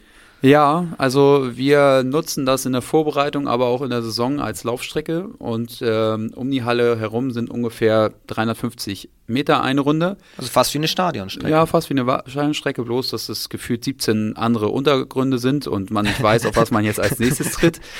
Aber das nutzt Till auf jeden Fall, damit wir da rumlaufen. Dann müssen wir dreimal rumlaufen, dann ist drei, vier Minuten Pause und das macht er drei, vier Mal und wir müssen bestimmte Zeiten erreichen und ja, das ist auf Dauer dann doch ganz schön anstrengend. Wärst du der Schnellste, Robert, im Team? Oh, da haben wir echt äh, zwei, drei, die sehr, sehr schnell sind, aber mit Abstand der schnellste ist, glaube ich, Ritchie, ne? Richard Lösner. Also der bring, hat schon eine Menge Athletik mit äh, reingebracht. Der kam ja im Sommer jetzt neu von SCM2 zu uns dazu. Auf rechts außen ergänzt er Janosch Steitmann, macht er aus meiner Sicht total gut für sein erstes Jahr hier. Und aber wie gesagt, der hat ordentlich Power mitgebracht. Also, also der kann rennen Weißer Kenianer, ne? Ja, also ich weiß nicht, wovor der immer weglaufen muss, aber das macht er auf jeden Fall echt gut. Ja, aber als auf Außen musst du natürlich die Tempo-Gegenstöße, wenn der Wetzel dich schickt, musst du halt auf den Posten ja, sein. Den kannst du schicken, das ist wirklich ja. gut. Ja. Und wer ist so Richtung Pumper und Kraftraum der fleißigste und, und stärkste? Ja, es gibt da ja immer ein paar Leute, die auf jeden Fall jeden Tag meinen, dass sie pumpen müssen. Ich bin's nicht, mir reichen zweimal in der Woche, das ist auch schon okay. Ähm, ich würde sagen, der stärkste aktuell, Strongest Man, auf jeden Fall Christian Wilhelm. Der schon. Ja, aber auch Timmy geht gerne Auch Timmy geht gerne in den Kraftraum, ja, das stimmt. Aber was Tümmler? Ich würde auf jeden Fall sagen, dass äh, Christian, ja, wenn ich sehe, dass der unter der Woche einfach da Kniebeugen mit 140, 150 Kilo macht, irgendwann mitten, in, mitten oder zum Ende der Saison fast schon und er noch so viel Kraft hat dafür, frage ich mich, woher er das nimmt. Aber ja. Er ist schon sehr fleißig und sehr Er ist schon sehr fleißig. Der hat ja jetzt auch äh, ein, zwei Einladungen zum Nationallehrgang jetzt bekommen, hat sich auch sehr gut weiterentwickelt. Aber da würde ich schon sagen, dass der äh, natürlich mit Tümmler und, und Pechstein zusammen schon, aber der, der ist auf jeden Fall einen richtigen Schritt nochmal von der Athletik nach vorne gemacht. Und Janosch Steitmann würde ich auch noch nennen. Ja, ja Der sei auch noch zu nennen. Ja. Warum lachst du da? Wieso? Der geht jetzt öfter wieder. Ja, der geht öfter wieder. Ja, ja. Der ist wirklich athletisch geworden, kann man ja anders sagen. Okay. Ja. Lassen wir mal so stehen. Ähm, aber apropos Jugendnation, erzähl mal ganz kurz, weil wir es eben im Nebensatz hatten.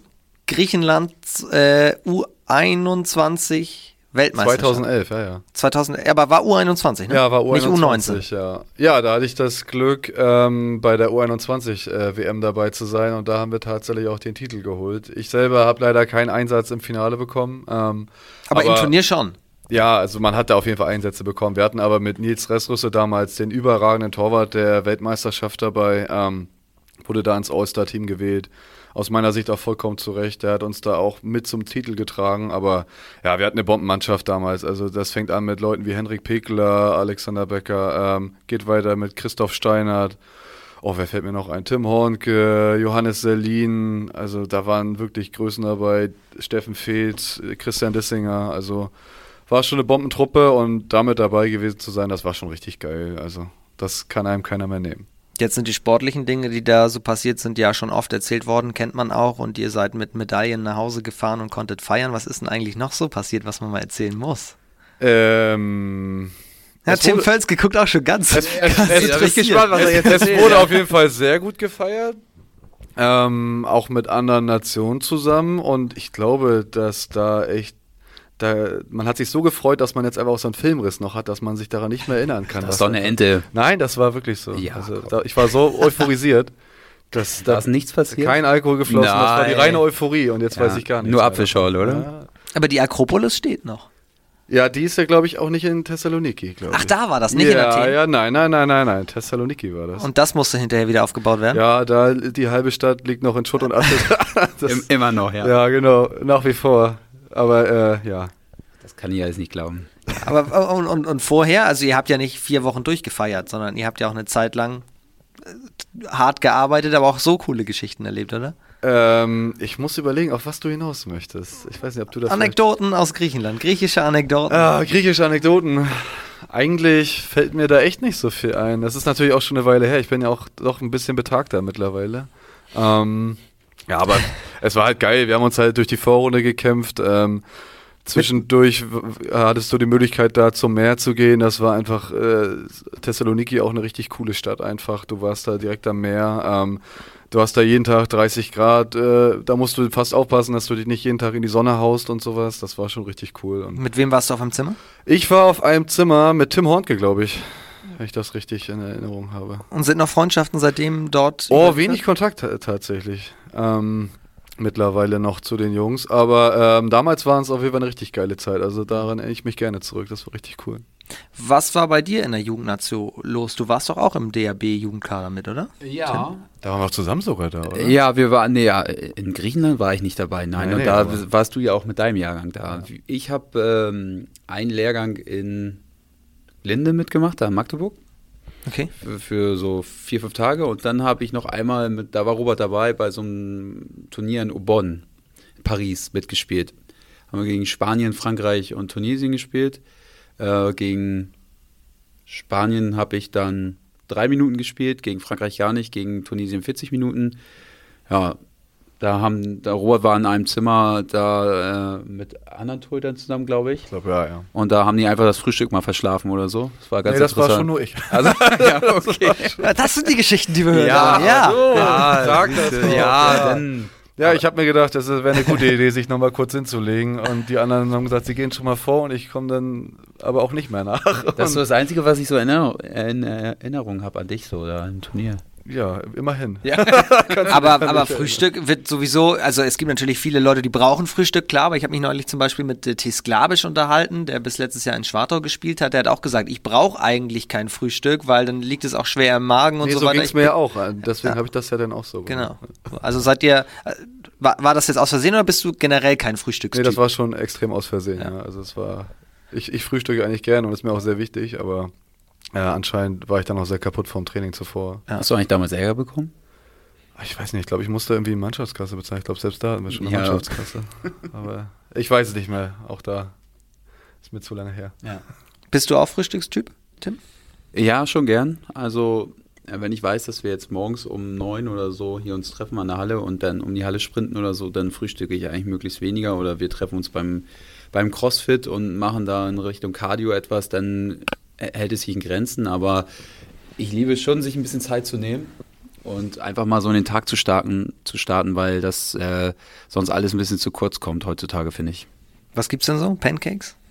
Darf man das als Handballprofi? Oh, ich habe ja eine Glutenunverträglichkeit und eine Milchunverträglichkeit, deswegen ist das immer sehr begrenzt. Ich esse gerne morgens immer glutenfreie Brötchen und ähm, mit äh, veganer Butter halt und dann noch ein bisschen was drauf und so und dann Kaffee dazu. Das reicht mir aber manchmal schon, um halt einfach. Apfelschorle nicht vergessen. Apfelschorle gibt es morgens eigentlich eher seltener, aber sonst gerne. ähm, ja, aber mir reicht das schon einfach, um mal ein bisschen Zeit zu haben, um mich mit meiner Freundin nochmal zu unterhalten, um den Tag zu planen und äh, ja, das ist schon ganz wichtig. Ja, aber das verkompliziert natürlich die Frühstücksfrage. Das, das wusste ich nicht mit der Unverträglichkeit. Ja, das. Äh, aber kann man auch gut planen mittlerweile. Ja, du, das war am Anfang gar nicht so leicht und es gibt immer mal wieder Phasen, wenn man so ein bisschen angefixt wird, wenn man mal andere Sachen wieder isst, die man nicht essen sollte, dann würde man am liebsten die immer essen, weil es einfach mal wieder was anderes ist. Aber man gewöhnt sich dran und es ist alles in Ordnung, ja. Das heißt, du musst auch auf Dinge wie beispielsweise Nudeln verzichten? Ja, dann glutenfreie Nudeln. Aber mhm. ich finde halt so schlimmer halt mal irgendwie normales Milcheis oder halt auch Schokolade oder sowas halt, das, oder Käse. Ich bin ein absoluter Käsefan eigentlich gewesen und ja, veganer Käse schmeckt meiner Meinung nach nur, wenn er warm ist und nicht, wenn er kalt ist und ja. Was heißt gewesen? Das heißt, es kam Erst das kam Zeit? erst nachher mit 17, 18 so, wo, wo, mir, wo, wo sich meine Haut dann verändert hat. Und äh, das habe ich dann erst gemerkt und ähm, habe das dann aber auch tatsächlich erst so für mich herausgefunden, ohne irgendwelche Tests zu machen, dass ich dann gemerkt habe, wenn ich das und das weglasse, dann geht es mir besser. Und ja, dann wurde es irgendwann bestätigt per Test, ja. Jetzt konntest du das schön in deinen Sportleralltag integrieren sozusagen. Ja, genau. Aber es ist ja nicht nur so, dass ich das integrieren muss, sondern ähm, es ist ja auch nicht, es ist manchmal auch so, dass man einfach keine Zeit hat und dass die Freundin dann mal was für einen fertig macht. Und die musste sich dann halt auch dran gewöhnen, weil es ist natürlich einfacher, wenn sie für sich und ihren Sohn kocht, als wenn sie noch, also wenn wir dann zu dritt für uns alle drei kochen, aber so muss sie halt auch noch nebenbei manchmal was anderes dann für mich machen. Aber auch da hat sie sich dran gewöhnt. Also es ist ja so ein Geben und Nehmen, mal macht sie was, mal, mal, mal was mache ich was und dann ist auch in Ordnung, ja. Genau, müssen sich alle so ein bisschen dran gewöhnen ja. und, und einspielen. Worauf ich eigentlich aber noch hinaus wollte, ist, was macht ihr beiden denn eigentlich so in eurer Freizeit, wenn ihr trainingsfrei habt und mal einen Tag zusammen in Rostock verbringt? Verbringen wir Tage zusammen in Rostock? Oh, im Training, ne? Das muss ja auch reichen. Nein, das ist auch. Nein, nein, nein. Also, einen Kaffee trinken wir schon gerne mal zusammen, das ist nicht das Problem. Ähm, aber ich glaube, so hat jeder schon seinen fixen Alltag. Also ich studiere noch nebenbei, ich bin äh, ange oder angehender Bauingenieur, mache das jetzt im Fernstudium. Ähm, hab noch einen Hund, der muss auch versorgt und gepflegt werden. Und ähm, ja, die täglichen Arbeiten, die auch noch liegen bleiben neben dem Training, die werden auch noch gemacht. Ähm, aber ich habe schon gemerkt, dass jetzt durch den Aufstieg in die zweite Liga, dass die Zeit dann doch ein bisschen weniger wird. Also der Aufwand ist schon höher als äh, vergleichsweise die letzten zwei, drei Jahre, wo wir dann noch in der dritten Liga aktiv waren. Also das ist schon. Aber das hat sich gut eingependelt und ist noch ganz gut kompatibel alles und Macht noch eine Menge Spaß. Bauingenieur heißt, du wirst dann die nächsten Sporthallen in äh, Rostock bauen? Ja, ich baue dann äh, eine für den Handball, eine für den Basketball und je nachdem, ob Hansa da noch ein Stadion braucht, kann ich mich ja. da auch noch mal austoben. Also ähm, können Robert, Sie gerne auf mich zukommen. Die Robert-Wetzel-Arena. Ja, genau. drei Stück. wer, kennt, wer kennt sie nicht? Eins, zwei, eins, zwei und drei. Ja. Das wird groß. Und äh, Tim, du hast auf Lehramt studiert, oder? Ich habe mal auf Lehramt studiert, habe das aber irgendwann abgebrochen. Ich bin äh, ausgebildeter Erzieher. Okay. Und äh, das mache ich noch so ein bisschen nebenbei, höre ich jetzt zum Sommer hin erstmal auf, weil, wie Robert schon richtig sagt, äh, Handball nimmt sehr viel Zeit in Anspruch. Äh, ich war halt als Springer tätig, ähm, immer auf Abruf und meistens kam dann morgens der Anruf, kannst du heute mal vorbeikommen äh, für ein paar Stunden und helfen, weil jemand krank geworden ist, habe ich gesagt, okay, mache ich. Jetzt mit Freundin und so, das ist dann ein bisschen schwieriger, weil man anders plant und dann ist es schon anstrengend und auch ein bisschen nervig, dass dann der Anruf dann kommt. Ich mache es gern, aber es geht irgendwann auf Dauer auf die Kraft und ja, dann ähm, habe ich mich dazu entschlossen, erstmal ein Jahr jetzt noch als Handballer weiterzumachen und äh, da mal gucken, wie das in der Zukunft aussieht, ja. Ist ja aber eigentlich die perfekte Voraussetzung, irgendwann dann Richtung Trainer zum Beispiel zu gucken, oder? Durchaus, das ist immer mal ein interessantes Thema. Das kann ich mir gut vorstellen. Ich könnte mir aber auch gut vorstellen, als äh, Sportdirektor oder so zu arbeiten, mit Scouting, mit nah an der Mannschaft dran sein, mit Sponsorengesprächen, Spielergesprächen und sowas. Aber als Trainer, das ist immer eine gute Möglichkeit. Ich muss noch ein paar Lizenzen dafür machen. Aber ich habe da ja auch schon ein bisschen äh, Erfahrung gesammelt, äh, nicht nur als Jugendtrainer, sondern damals ja auch mal drei, vier Spiele bei uns im Herrenbereich hier in Hensche-Ulzburg das mal gemacht. Ja, es ist, äh, ich beneide Till nicht, es ist schon sehr anstrengend und ich denke, dafür geht auch viel Zeit drauf, aber es ist auf jeden Fall ein sehr interessantes Thema, was da in Zukunft vielleicht auf mich wartet. Könnte sich Robert das auch vorstellen? Oder wird es auf jeden Fall das? Äh, also Stand jetzt, glaube ich, ist man erstmal auch froh, wenn nach der aktiven Zeit die Wochenenden vielleicht auch erstmal für andere Dinge zur Verfügung stehen als für den Sport. Aber ich glaube, früher oder später vermisst man das, das ganze Gebilde um die Mannschaft schon. Ich kann mir schon vorstellen, dass man da vielleicht noch, vielleicht Richtung Torwarttrainer irgendwas übernehmen könnte oder sowas. Und äh, sehe mich aber weniger an der Seitenlinie als vielleicht nach dem Training mal in der Kabine mit den Jungs. Das würde mir, glaube ich, besser gefallen. Du kannst auch Angriffscoach oder so werden von einer ja, ich Handballmannschaft. Kann, ich kann einiges. Kannst, kannst ja. dich zusammen mit Töpfer zusammen ja.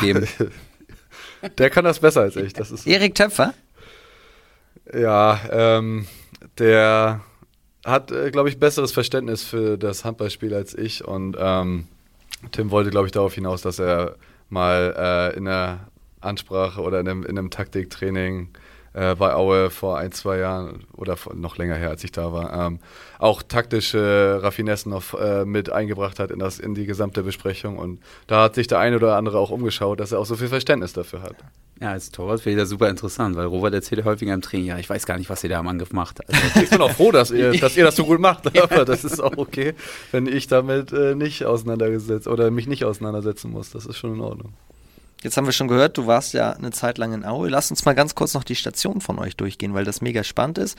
Du hast ja und das ist auch das Interessante, dein Papa war auch Trainer. Das heißt, äh, wenn du irgendwie auch mal in Sachen Trainer was machst, Mike Wetzel hat ja auch Tim früher trainiert und so, also hast du unter ihm auch trainiert? Ja, ja, ich habe auch äh, in der Jugend unter ihm trainiert. Eigentlich das war auch nicht immer, na, ja, in der Jugend in Bramstedt äh, war ich äh, nur unter ihm, äh, also äh, Spieler sozusagen und ja, war auch nicht immer eine einfache Zeit, aber man hat echt äh, schon in der Jugend eine Menge mitnehmen können. Und ich denke, davon zähle ich heute auf jeden Fall auch noch. Da ging das los. Dann warst du noch in Altenholz, warst du in Schwerin. Genau, das war meine erste Station. Also in, in Bad Bramstedt haben Tim und ich in der Jugend gespielt. Ähm, auch noch im Herrenbereich, dritte Liga, durf, konnten wir da Erfahrung sammeln.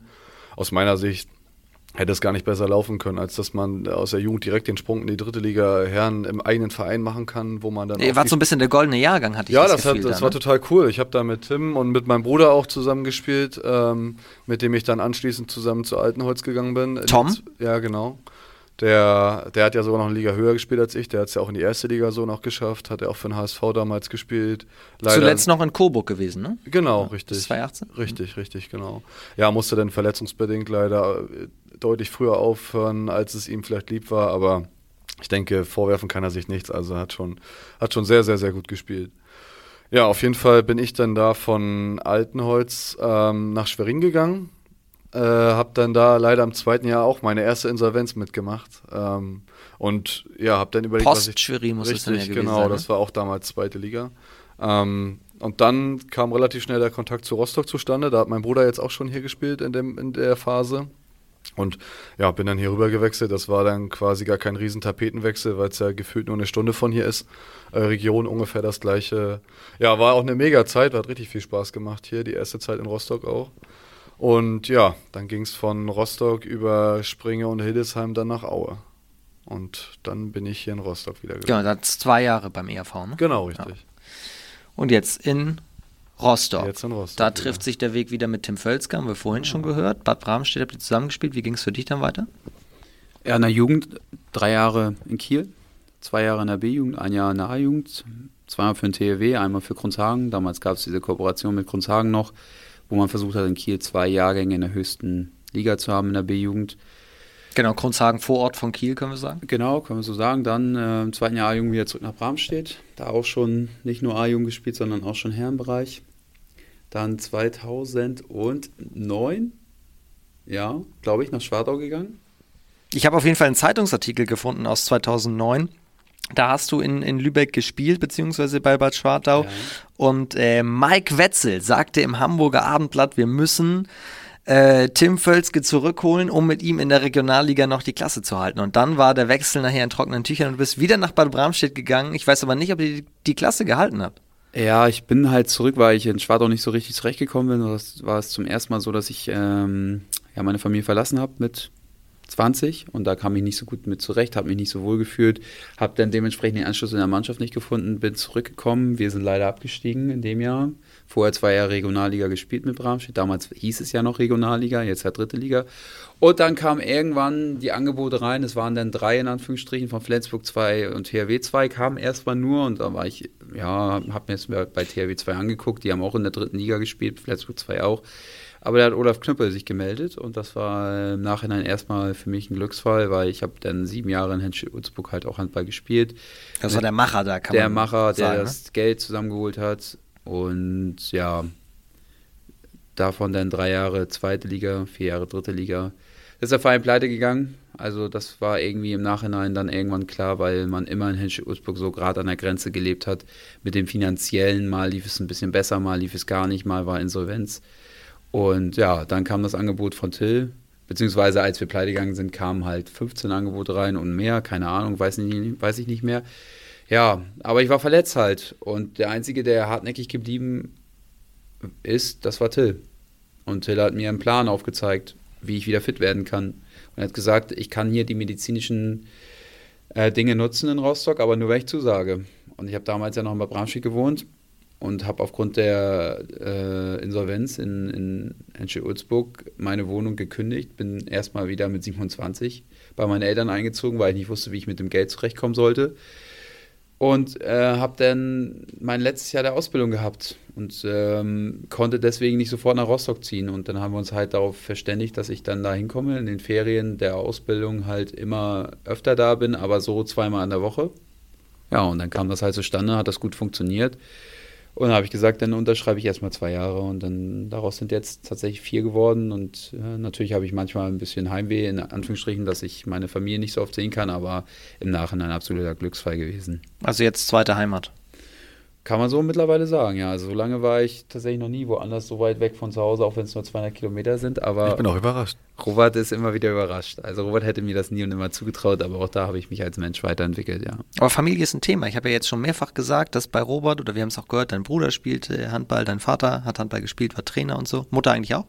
Nee, meine Mama hat keinen Handball gespielt. Aber die hat uns immer mit allem, was sie konnte, unterstützt und war immer bei den Spielen mit dabei. Also es ist ja auch, das auch super wichtig, dass da die Eltern da zusammen dahinter stehen und die war immer, immer mit dabei. So, und das ist bei dir doch auch Thema, Tim. Deine Schwester beispielsweise hat auch in Hinstedt-Ulzburg eine Zeit lang gespielt, war auch dritte Liga, ne? Ja, hat auch in Aufschlag Handball gespielt, auch in der Jugend, mhm. auch dritte Liga. Meine Eltern haben beide auch Handball gespielt. Meine Mama hatte sogar mal ein Angebot von Buxtehude. Also in der ersten Liga hat sie damals nicht angenommen. Ich glaube, meine Mama hat auch dritte oder Regionalliga gespielt und äh, mein Papa Oberliga. Also ja, meine Familie ist, was das angeht, sehr handballaffin. Ich hatte auch mal den Wunsch, als Kind mal Fußball zu spielen, haben sie gesagt, sie kommen im Winter nicht vorbei zu gucken. Da war das Thema natürlich relativ schnell vorbei für mich. Aber es hat sich im Nachhinein ganz gut ausgezahlt, denke ich. Ist natürlich ein Thema. Also sehr ich Fußball auch liebe, aber im Winter in die Sporthalle mit einem schönen Käffchen sich hinzusetzen und dann den Kids zuzuschauen, das stelle ich mir besser vor, als äh, im, im, im Schnee treiben auf dem Platz Sonntagmorgens um elf, oder? Ja, kann ich mir auch gut vorstellen. Aber auf der anderen Seite, wenn man mal überlegt, wir wären vielleicht in die zweite Liga Fußball äh, gekommen oder so, vor 30.000 Zuschauern und äh, Robert wäre Stürmer und ich, keine Ahnung, da Mittelfeldspieler oder was weiß ich, und du schießt da ein Tor und dir jubeln 30.000 Fans zu, dann denkst du nicht mehr darüber nach, ob jetzt hier minus 10 Grad sind und der Schnee irgendwo fliegt. Also ich habe jetzt auch aus Elternsicht so, nur aus argumentiert. Ja, ja, ja, natürlich. In der aus, Jugend, aus in der El Jugend. Aus Aber dann sitzen deine Eltern ja auch auf der VIP-Tribüne, dann ja, ist das natürlich, ja auch schön. Also dann geht es dann ja auch wieder. Mein, mein Vater wäre in der Trommel und ja. Genau. vorher, die, vorher die Süd aber an. Das war, das, war, das war schon sehr klug von, von meinen Eltern, ja, aber ich kann das auch gut nachvollziehen. Also ich bekomme das ja auch im Moment mit von meiner Freundin, ihr Sohn, der spielt halt Fußball und es ist immer was anderes, an der Platz zu stehen, ne? besonders hier in Rostock, wenn der Wind die ganze Zeit weht und wir vielleicht 5 Grad haben, aber gefühlte minus 5, dann ist das nicht so angenehm.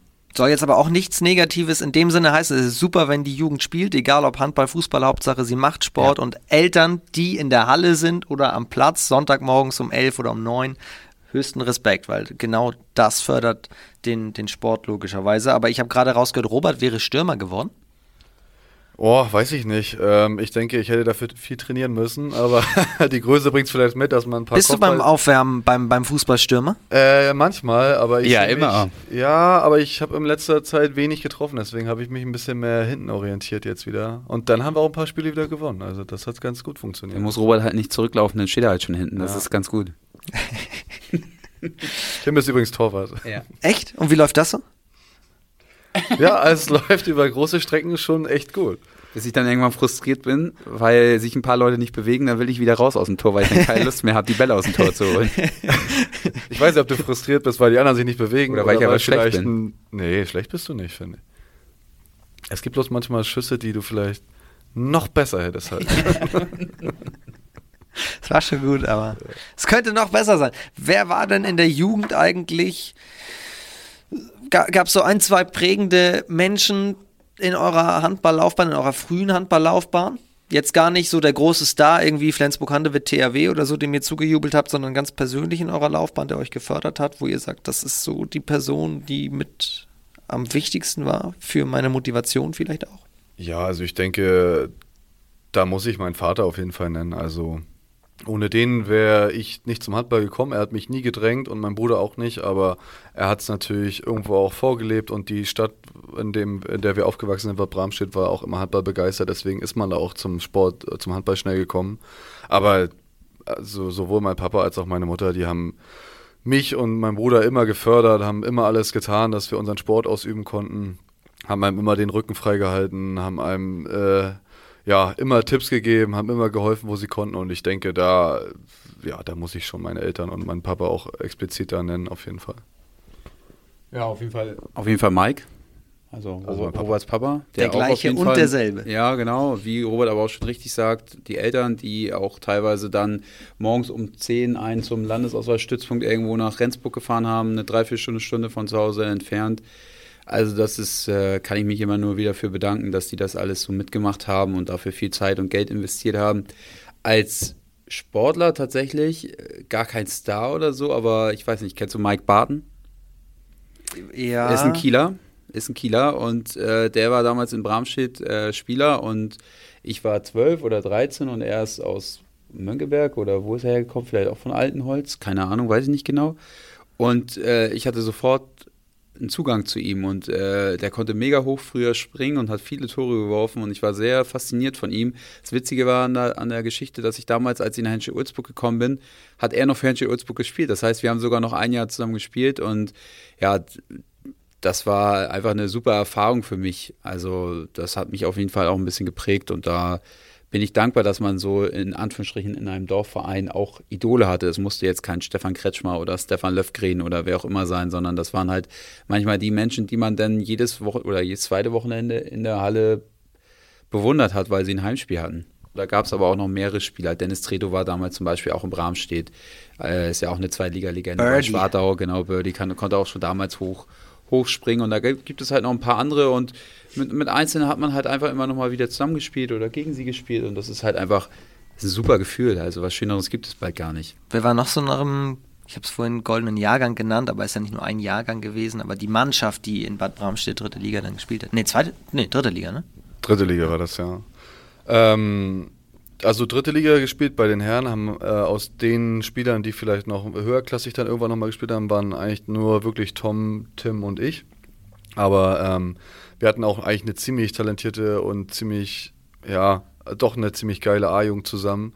Henry Pekler war zum Beispiel da auch noch dabei. Der hat aber dann schnell den Weg Richtung Kiel gemacht. Da war immer klar, dass der doch irgendwo noch ein paar Ebenen über einem äh, ist, was das Talent und Hat man da schon gemerkt? Ja, also es war schon, es war schon absehbar. Der war schon immer ein super Abwehrspieler. Ähm, war einfach riesig. Ja, aber der, hat's auch, der hat sich gut ja. bewegt, der hatte das Spielverständnis. Ähm, der war ja ursprünglich, glaube ich, in der Jugend mal im Rückraum auch. Ähm, dann hat er ziemlich schnell den Weg an den Kreis gefunden, glaube ich, über Klaus-Dieter Pedersen damals, der das auch alles so ein bisschen mit gefördert hat. Und ja, der hat da ganz schnell den Anschluss dann zum THW auch gefunden und hat ja dann über Umwege auch so eine Riesenkarriere gemacht. Und äh, ja, wenn man den ist es natürlich schade, dass er sich jetzt verletzt hat. Ähm, also man freut sich schon immer, wenn man ihn dann nochmal sieht und einfach auch sieht, wie gut er das macht und ja, wie wichtig er auch sogar für eine Mannschaft wie ein THW dann am Ende ist. Also. Und Niklas Dombrowski, kennst du den? Mhm. Rechts außen bei Schwartau, hat damals ja. auch in der Jugend mal für ein Jahr Stimmt. bei uns gespielt. Frodo. Frodo, genau, super Typ. Sehr ehrgeizig gewesen, hat damals ja auch dann irgendwann aufgehört, weil er, glaube ich, ins Ausland gegangen ist oder so. Äh, auch sehr talentiert, aber auch die Jungs, die, die wir jetzt hier nicht erwähnen, die hatten alle ihr Talent und auch einige haben davon auch Regionalliga gespielt, aber viele haben halt einfach dann irgendwann aufgehört, weil sie dann wahrscheinlich äh, äh vielleicht das Angebot nicht von anderen Vereinen hatten oder sie wollten einfach so viel mit Handball dann auch irgendwann nicht mehr zu tun haben. Ich finde das total legitim. Ich finde es auch schön tatsächlich, wenn man mal ein freies Wochenende hat und mal nichts mit Handball einfach zu tun hat, weil das auch irgendwann zu viel wird. Wir müssen ein bisschen auf die Zeit gucken. Ich weiß, ihr müsst, glaube ich, gleich noch zum Training. Ja, wir Wird müssen heute auch noch trainieren, ja. Deswegen machen wir mal so ein bisschen den, den Cut, aber ich habe noch einen Satz zu Bad Bramstedt, weil mittlerweile kommen da auch, was heißt mittlerweile, aber es gibt auch gerade jetzt in der Jugend beim THW, in der Jugend bei Flensburg-Handewitt 2, auch beim HSV, immer wieder Jungs, die aus Bad Bramstedt kommen. Finn Hasenkamp ist so ein Beispiel, mit dem habe ich mich neulich unterhalten. Der wechselt jetzt auch in die dritte Liga aus der Flensburger A-Jugend, kommt auch aus Bad Bramstedt. Also es die, Live, die, Lifehack. Genau. Aber, aber Lifehack und sein Bruder auch. Ja, Janis? Janis, richtig. Der spielt auch schon bei, der hat bei THW 2 gespielt und spielt jetzt bei Altenholz. Ja. Ist, ja. Also es, die, die Jugendarbeit in Bad Bramstedt funktioniert weiter. Ja, aber man ist da auch einfach begeistert, was Handballsport angeht. Also das gehört irgendwie so mit in die in den Ort rein. Und äh, die alte Schäferberghalle, das ist, sind, sind so Orte, die sind für Jugendliche so ein Anlaufpunkt, wo man dann einfach auch zum Handball geht. Also das. Seid ihr denn manchmal noch da? Nee, also ich bin fast gar nicht mehr da. Aber ich, aber wenn man dann mal, also jetzt, du meinst jetzt bei den Spielen oder in Bad nee, Bramstedt? Nee, generell in Bad Bramstedt. Ach so, ja, ich habe noch Familie da. Das, also mein Bruder wohnt da, mein Papa wohnt da, meine Mutter wohnt da. Wenn man da zu Besuch ist und mal durch den Ort fährt, dann denkt man noch mal so an alte Geschichten zurück oder fährt vielleicht mal aus Spaß hoch zur Halle, wo man, weiß ich nicht, seine halbe Jugend dann auch trainiert und gespielt hat. Aber ähm, generell ist das einfach noch so eine so, so, so ein paar Gedanken, die man da noch an die alte Zeit hat, auf jeden Fall. Ja, bei mir auch. Meine Eltern wohnen noch da. Meine Schwester wohnt in der Umgebung, in so einem kleinen Dorf nebenan, fünf Kilometer entfernt, mit ihrem Mann und meinem Neffen. Und äh, ich wäre gerne mal wieder da. Ich würde mir gerne mal wieder ein Spiel angucken. Äh, unser Steuerberater, der ist da Jugendtrainer und äh, immer mal, wenn wir mit dem telefonieren, dann redet er halt auch über die erste Herren und über das, was da passiert.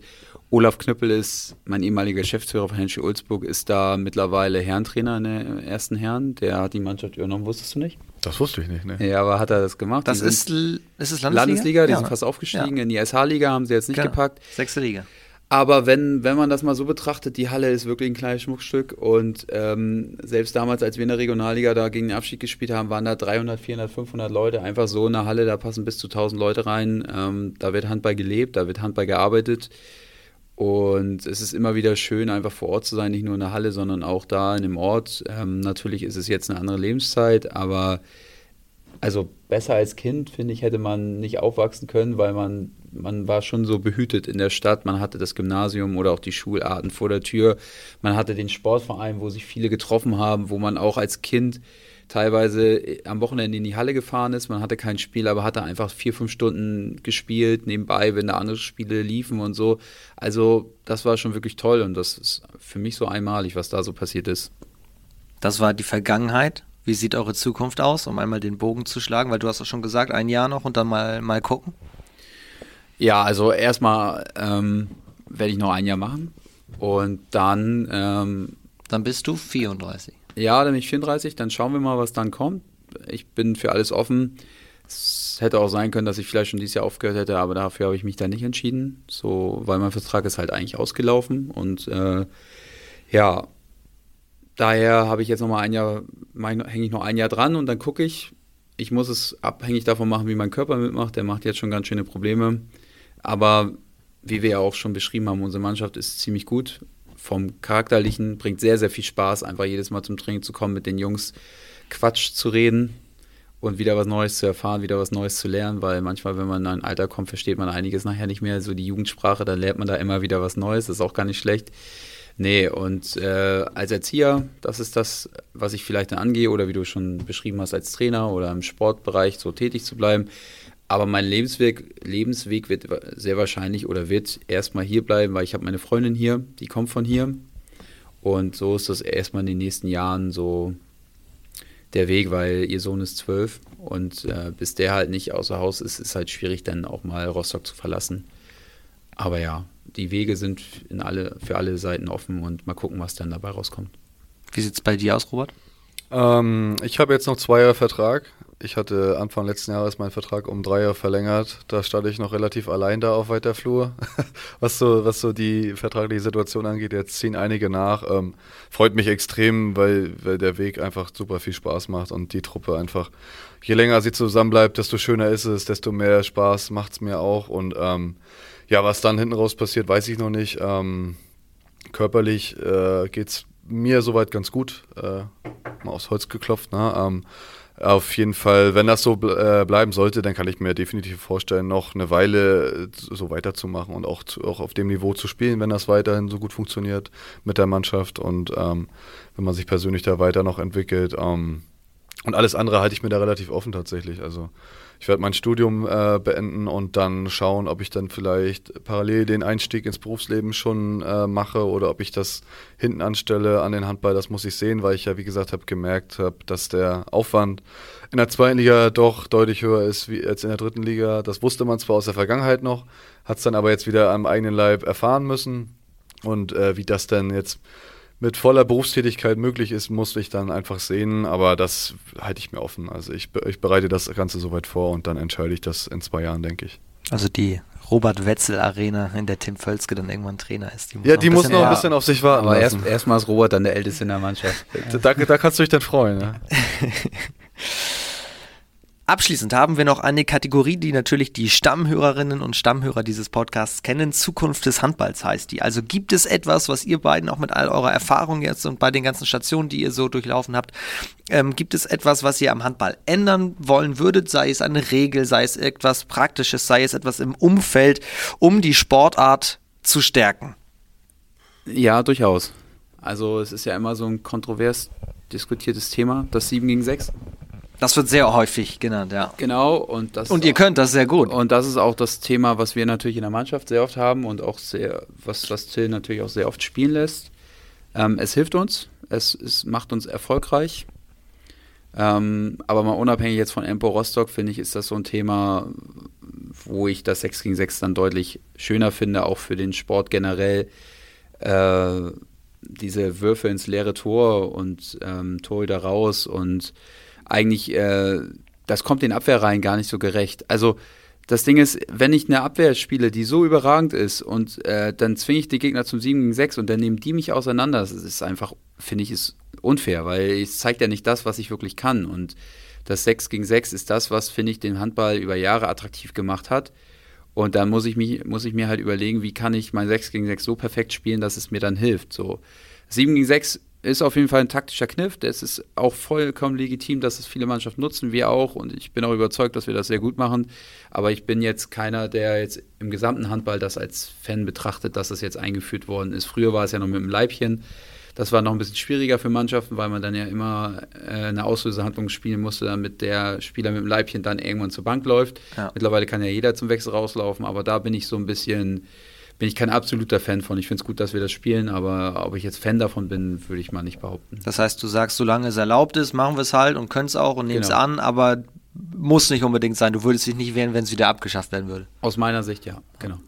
Was würdest du denn für den Handball verändern wollen, damit die Sportart gestärkt wird? Ich habe jetzt letztens gelesen, dass es zur nächsten Saison schon Regeländerungen gibt und davon finde ich eine richtig gut und das betrifft mich als Torwart und zwar soll es eine Regel geben, dass wenn man aus einer unbedrängten äh, Situation dem Torwart den Ball an den Kopf wirft, dass man dafür zwei Minuten kriegt oder auch bestraft wird. Und ja. das finde ich ziemlich legitim, muss ich ehrlich sagen, weil als Torwart. Genau, und, und zwar im, im, im, Spiel, nicht nur beim sieben Meter. Ja, genau, das meine ich. Genau das meine ich. Und das finde ich total gut, weil ähm, als Torwart hast du wenig Chancen, dich irgendwie zu wehren. Du, du stehst da drin. Sicherlich ist es ein legitimer Wurf, mal über den Kopf zu werfen. Wenn er mich nicht trifft, habe ich damit überhaupt gar keine Probleme. Aber manchmal wird da aus irgendwelchen Winkeln da auch was in Kauf genommen, was einfach, ja, wo ich als Torwart keine Möglichkeit habe, wegzukommen oder mich auch irgendwo zu revanchieren, in Anführungsstrichen da bin ich da quasi das Opfer von jemandem, der sagt, okay, der, den kriegt er jetzt ins Gesicht oder wie auch immer. Und das finde ich schon ganz gut, dass das äh, geahndet wird in Zukunft. Und ich hoffe, dass es da nicht zu viel Spielraum für die Schiedsrichter gibt, sondern dass es einfach, ja, da auch so bestraft wird, wie es vielleicht auch angemessen ist aus meiner Sicht. Ja. Was hältst du von der Shotclock? 24 Sekunden, die vielleicht irgendwann mal eingeführt werden Finde ich soll, auch so gar wie, nicht so, so verkehrt. So wie beim Basketball? Ja, finde ich auch gar nicht so verkehrt, muss ich sagen. Also ich finde, ich fand das auch nicht schlecht mit dem Buzzer für die Auszeit zum Beispiel, dass man da nicht so viel, ähm, nicht so viel Spielraum hat, äh, wurde die Auszeit jetzt rechtzeitig gelegt oder wurde sie nicht rechtzeitig gelegt. Ähm, ich habe jetzt auch ähm, zum Beispiel äh, mal die Aufstiegsrunde in der dritten Liga mir mal angeguckt und da hat Konstanz gegen Fulling, glaube ich, gespielt. Und Wilhelmshaven. Wilhelmshaven. Nee, vorher war das gegen vorher, Fulling. also und das ist nochmal eine andere Geschichte, aber da wurde ein Tor erzielt und man war sich nicht sicher, war das noch in der regulären Spielzeit oder eben nicht.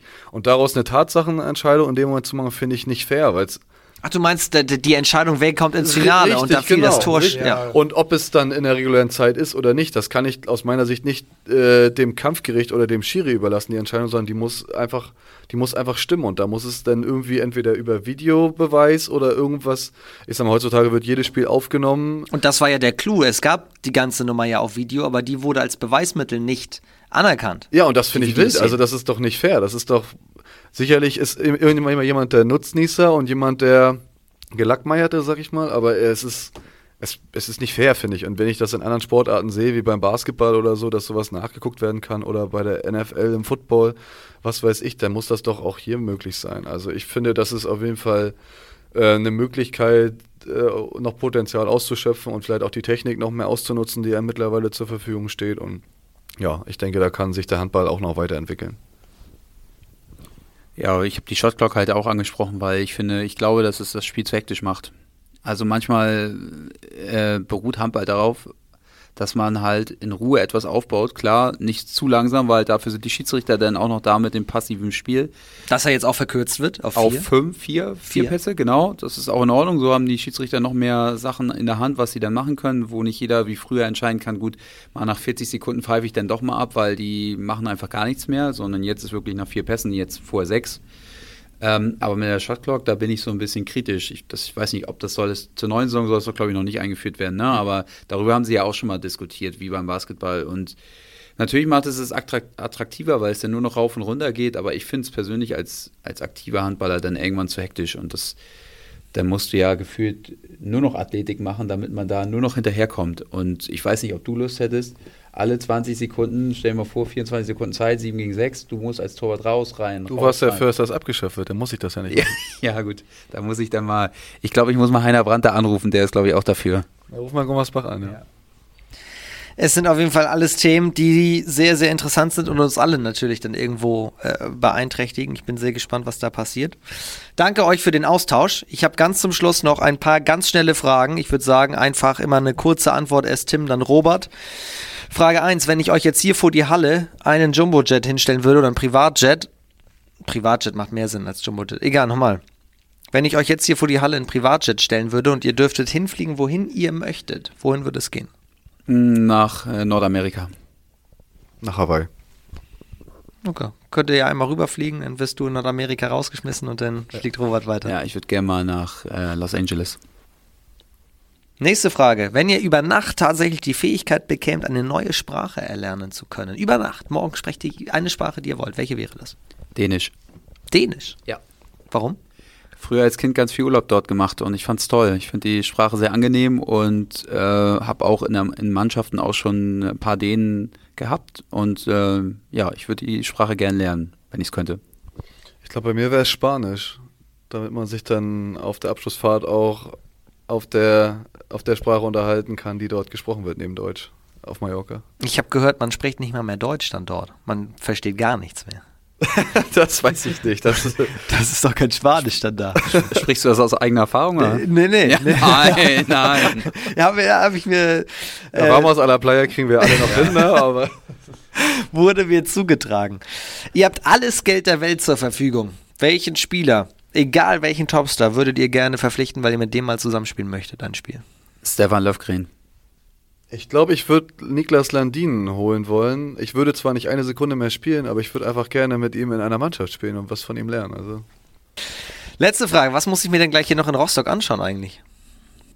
Warnemünde. Äh, der Strand ist herrlich. Man kann da wirklich schön, äh, das Wasser ist wirklich auch richtig toll. Und äh, man fühlt sich manchmal dort in den so an den Sommertagen wie in der Karibik. Ja, also ans Wasser musst du hier, wenn du hier im Wasser bist. Rostock äh, bewegt sich ja komplett nur ums Wasser rum. Also da solltest du auf jeden Fall den Weg schon mal hinfinden. Und einen Kaffee in der Altstadt kann man auch trinken. Also es ist schon echt in Ordnung. Werde ich machen. Ich danke euch sehr für eure Zeit. Das hat mega Spaß gemacht. Danke auch. Vielen Dank. Was geht in der Sommerpause? Fahrt ihr in den Urlaub? Ja, äh, also ich wollte mit meiner Freundin eine Woche weg. Im Moment äh, steht Kreta zur Debatte. Schön. Viel Spaß. Gute Erholung. Ja, danke. Habt ihr euch verdient. Was, was geht bei dir? Ähm, ja, erst eine Abschlussfahrt äh, mit der Mannschaft und dann geht es nach Südafrika tatsächlich. Oh, mega. Für 10, 12 Tage, ja. Ähm, seit zwei Jahren gebucht, seit zwei Jahren verschoben und jetzt soll es hoffentlich auch durchgeführt werden. Ich drücke die Daumen. Cool.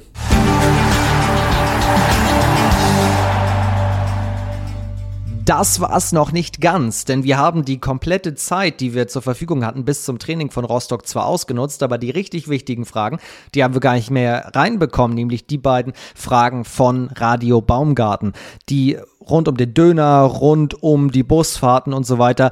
Deswegen habe ich die beiden einen Tag später nochmal ganz kurz angerufen und gesagt, Mensch, ihr müsst mir nochmal beantworten, was Simon da alles wissen wollte.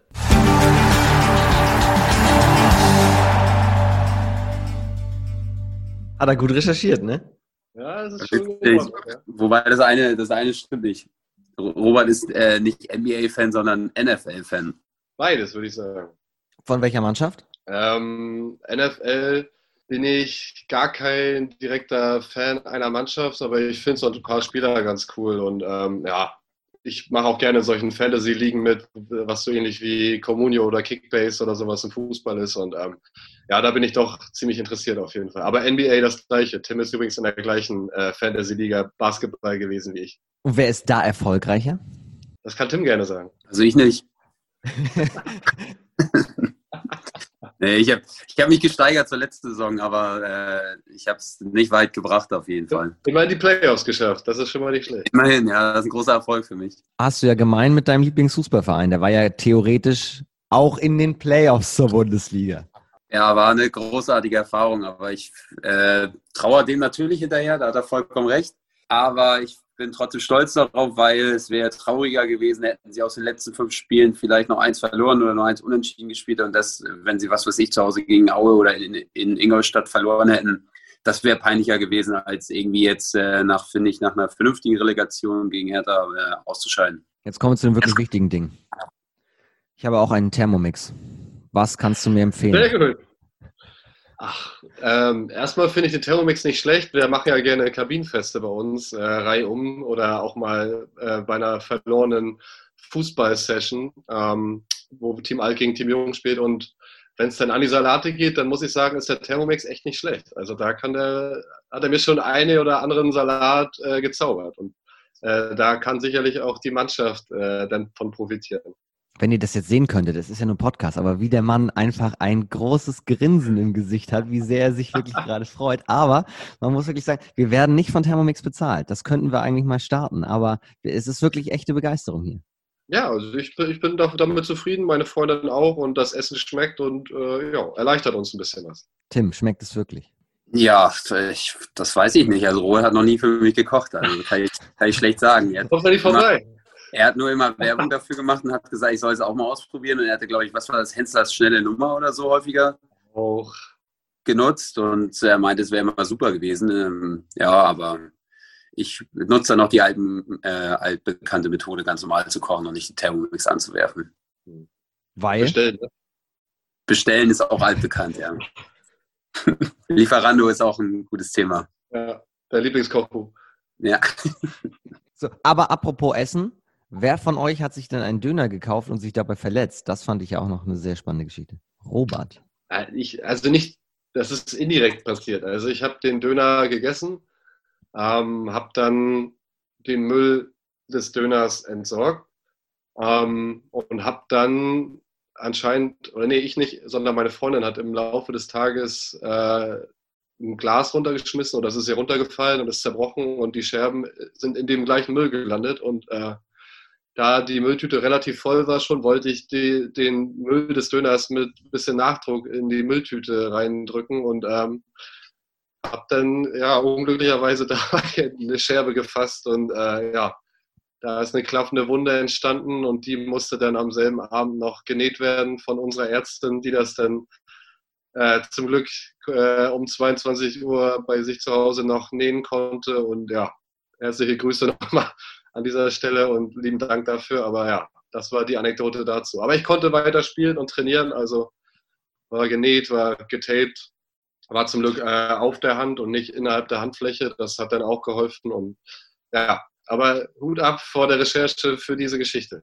Wo, also ist das eine Geschichte, die sich in Rostock jetzt rumspricht oder woher weiß er die? Weiß ich nicht. Äh, scheint ja in irgendeinem Boulevardblatt äh, publiziert worden zu sein. Ich weiß nicht, in der Bunten oder ja. äh, Bild der Frau, keine Ahnung. Er, er, hat die Bravo gelesen. in der Bravo war das wahrscheinlich. Bravo Sport. Ja. Ja. Äh, das klingt jetzt natürlich immer so, so lustig im Nachhinein so, aber das sind natürlich die verrücktesten Verletzungen oder wenn man sich irgendwie an der Dusche den Kopf stößt und dann ein Spiel, weiß ich nicht, verpasst wegen solchen komischen Alltagsdingen. Tim, was war deine verrückteste Verletzung? Gab es sowas mal? Ähm, ja, deswegen bin ich nicht aufgefallen, ausgefallen, aber es gab mal eine Verletzung, da habe ich im, im Training einen Ellbogen hier an, an, das Kinn bekommen und das war eine klaffende Wunde und ähm, ja, ich habe äh, ein riesengroßes Tape einfach während des Spiels dann am Wochenende da drauf gehabt. Also man wusste schon, wo da die Verletzung gewesen ist, aber ähm, ich weiß nur damals, äh, Roberts Bruder, er hat eine, hat eine witzige Verletzung gehabt. Da waren wir, haben wir ein bisschen privat gefeiert und äh, er ist halt über so ein, so ein Stacheldrahtzaunart ähnlich äh, gegangen und hat sich da ein Stück Haut rausgezogen. Und äh, ja, bei der Familie Wetzel ist es so, dass das trotzdem am Wochenende gespielt wird, weil der Papa Trainer war und das war auf jeden Fall schon ziemlich krass. da wird gespielt. Punkt. Da wird gespielt. Das kennst du nicht anders, oder Robert? So ist es. Wenn die Dönergeschichte zu Robert gehört, dann gehört ja die Busgeschichte zu dir, Tim, oder? Ja, durchaus. Ich glaube, ich werde später auch mal, oder bin auch jetzt schon so ein Meckerbürger geworden. Also ich sehe mich da später irgendwo im Garten sitzen und werde da irgendwelche Kinder an, an Mecker, wenn die über meinen Rasen laufen oder so. Also ja, ich äh, habe schon die Klimaanlage, beziehungsweise das, weiß nicht, diese Röhre, wo die Luft rauskommt, bei mir hinten habe ich schon zugedreht, aber gefühlt kommt da trotzdem immer kalte Luft raus.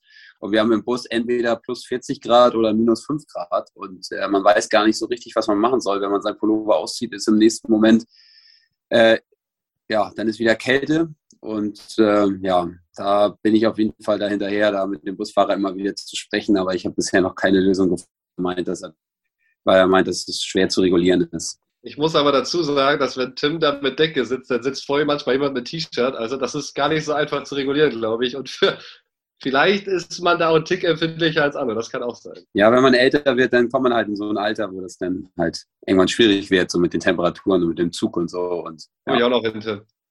Was sind sonst so Situationen, in denen du meckerst? Oh, worüber meckere ich so, Robert? Über eigentlich vieles, ne? Worüber nicht. Wie bitte? Worüber nicht? Ja, worüber nicht, genau, worüber eigentlich nicht. Nein, ganz so schlimm bist du nicht. Ich glaube, es, es soll ja auch ein bisschen, ein bisschen witzig sein. Also, du findest, glaube ich, häufig Dinge, die dich stören, aber kriegst deine Sachen, glaube ich, ziemlich gut hin. Von daher ist das noch erträglich und äh, wenn es dann ein Tick zu viel wird, dann äh, denke ich, sage ich dir das manchmal auch, aber das ist schon in Ordnung. Ich, ich mag halt nicht so gerne Veränderungen im Leben und wenn irgendwas während der Busfahrt oder äh, auch vorm Spiel anders läuft als das, was ich gerne hätte, so wie mein Ablauf ist, mein Ritual ist oder so, meine Struktur, dann ähm, ja, kann ich schon mal ganz gerne darüber meckern. Wollt ihr abschließend dem Herrn Baumgarten noch liebe Grüße ausrichten? Na, auf jeden Fall. Also ganz liebe Grüße natürlich in den Süden. Ich habe gehört, du spielst nächstes Jahr in Ploching ähm, mit unserem Gefährten Max Schütze. Da wünsche ich euch viel Spaß, viel Erfolg und Hut ab vor der Recherche und äh, ja, weiter so. Hoffentlich kommen weiter lustige Geschichten in den anderen Podcasts zustande. Ja, liebe Grüße auch von mir. Hat auf jeden Fall sehr viel Spaß gemacht, das zu hören. Ähm, mit Max äh, bist du einen sehr liebevollen, netten, witzigen äh, Teamkollegen dazu bekommen. Das wird viel Spaß machen. Wir sind auch traurig, dass er geht. Also macht die beste macht euch die beste Zeit da in Ploching und äh, privat weiterhin alles Gute. Und das war es jetzt wirklich mit dem Podcast mit Robert und Tim. Vielen Dank euch, habt eine schöne Sommerpause und bis zur nächsten Saison. Vielen Dank.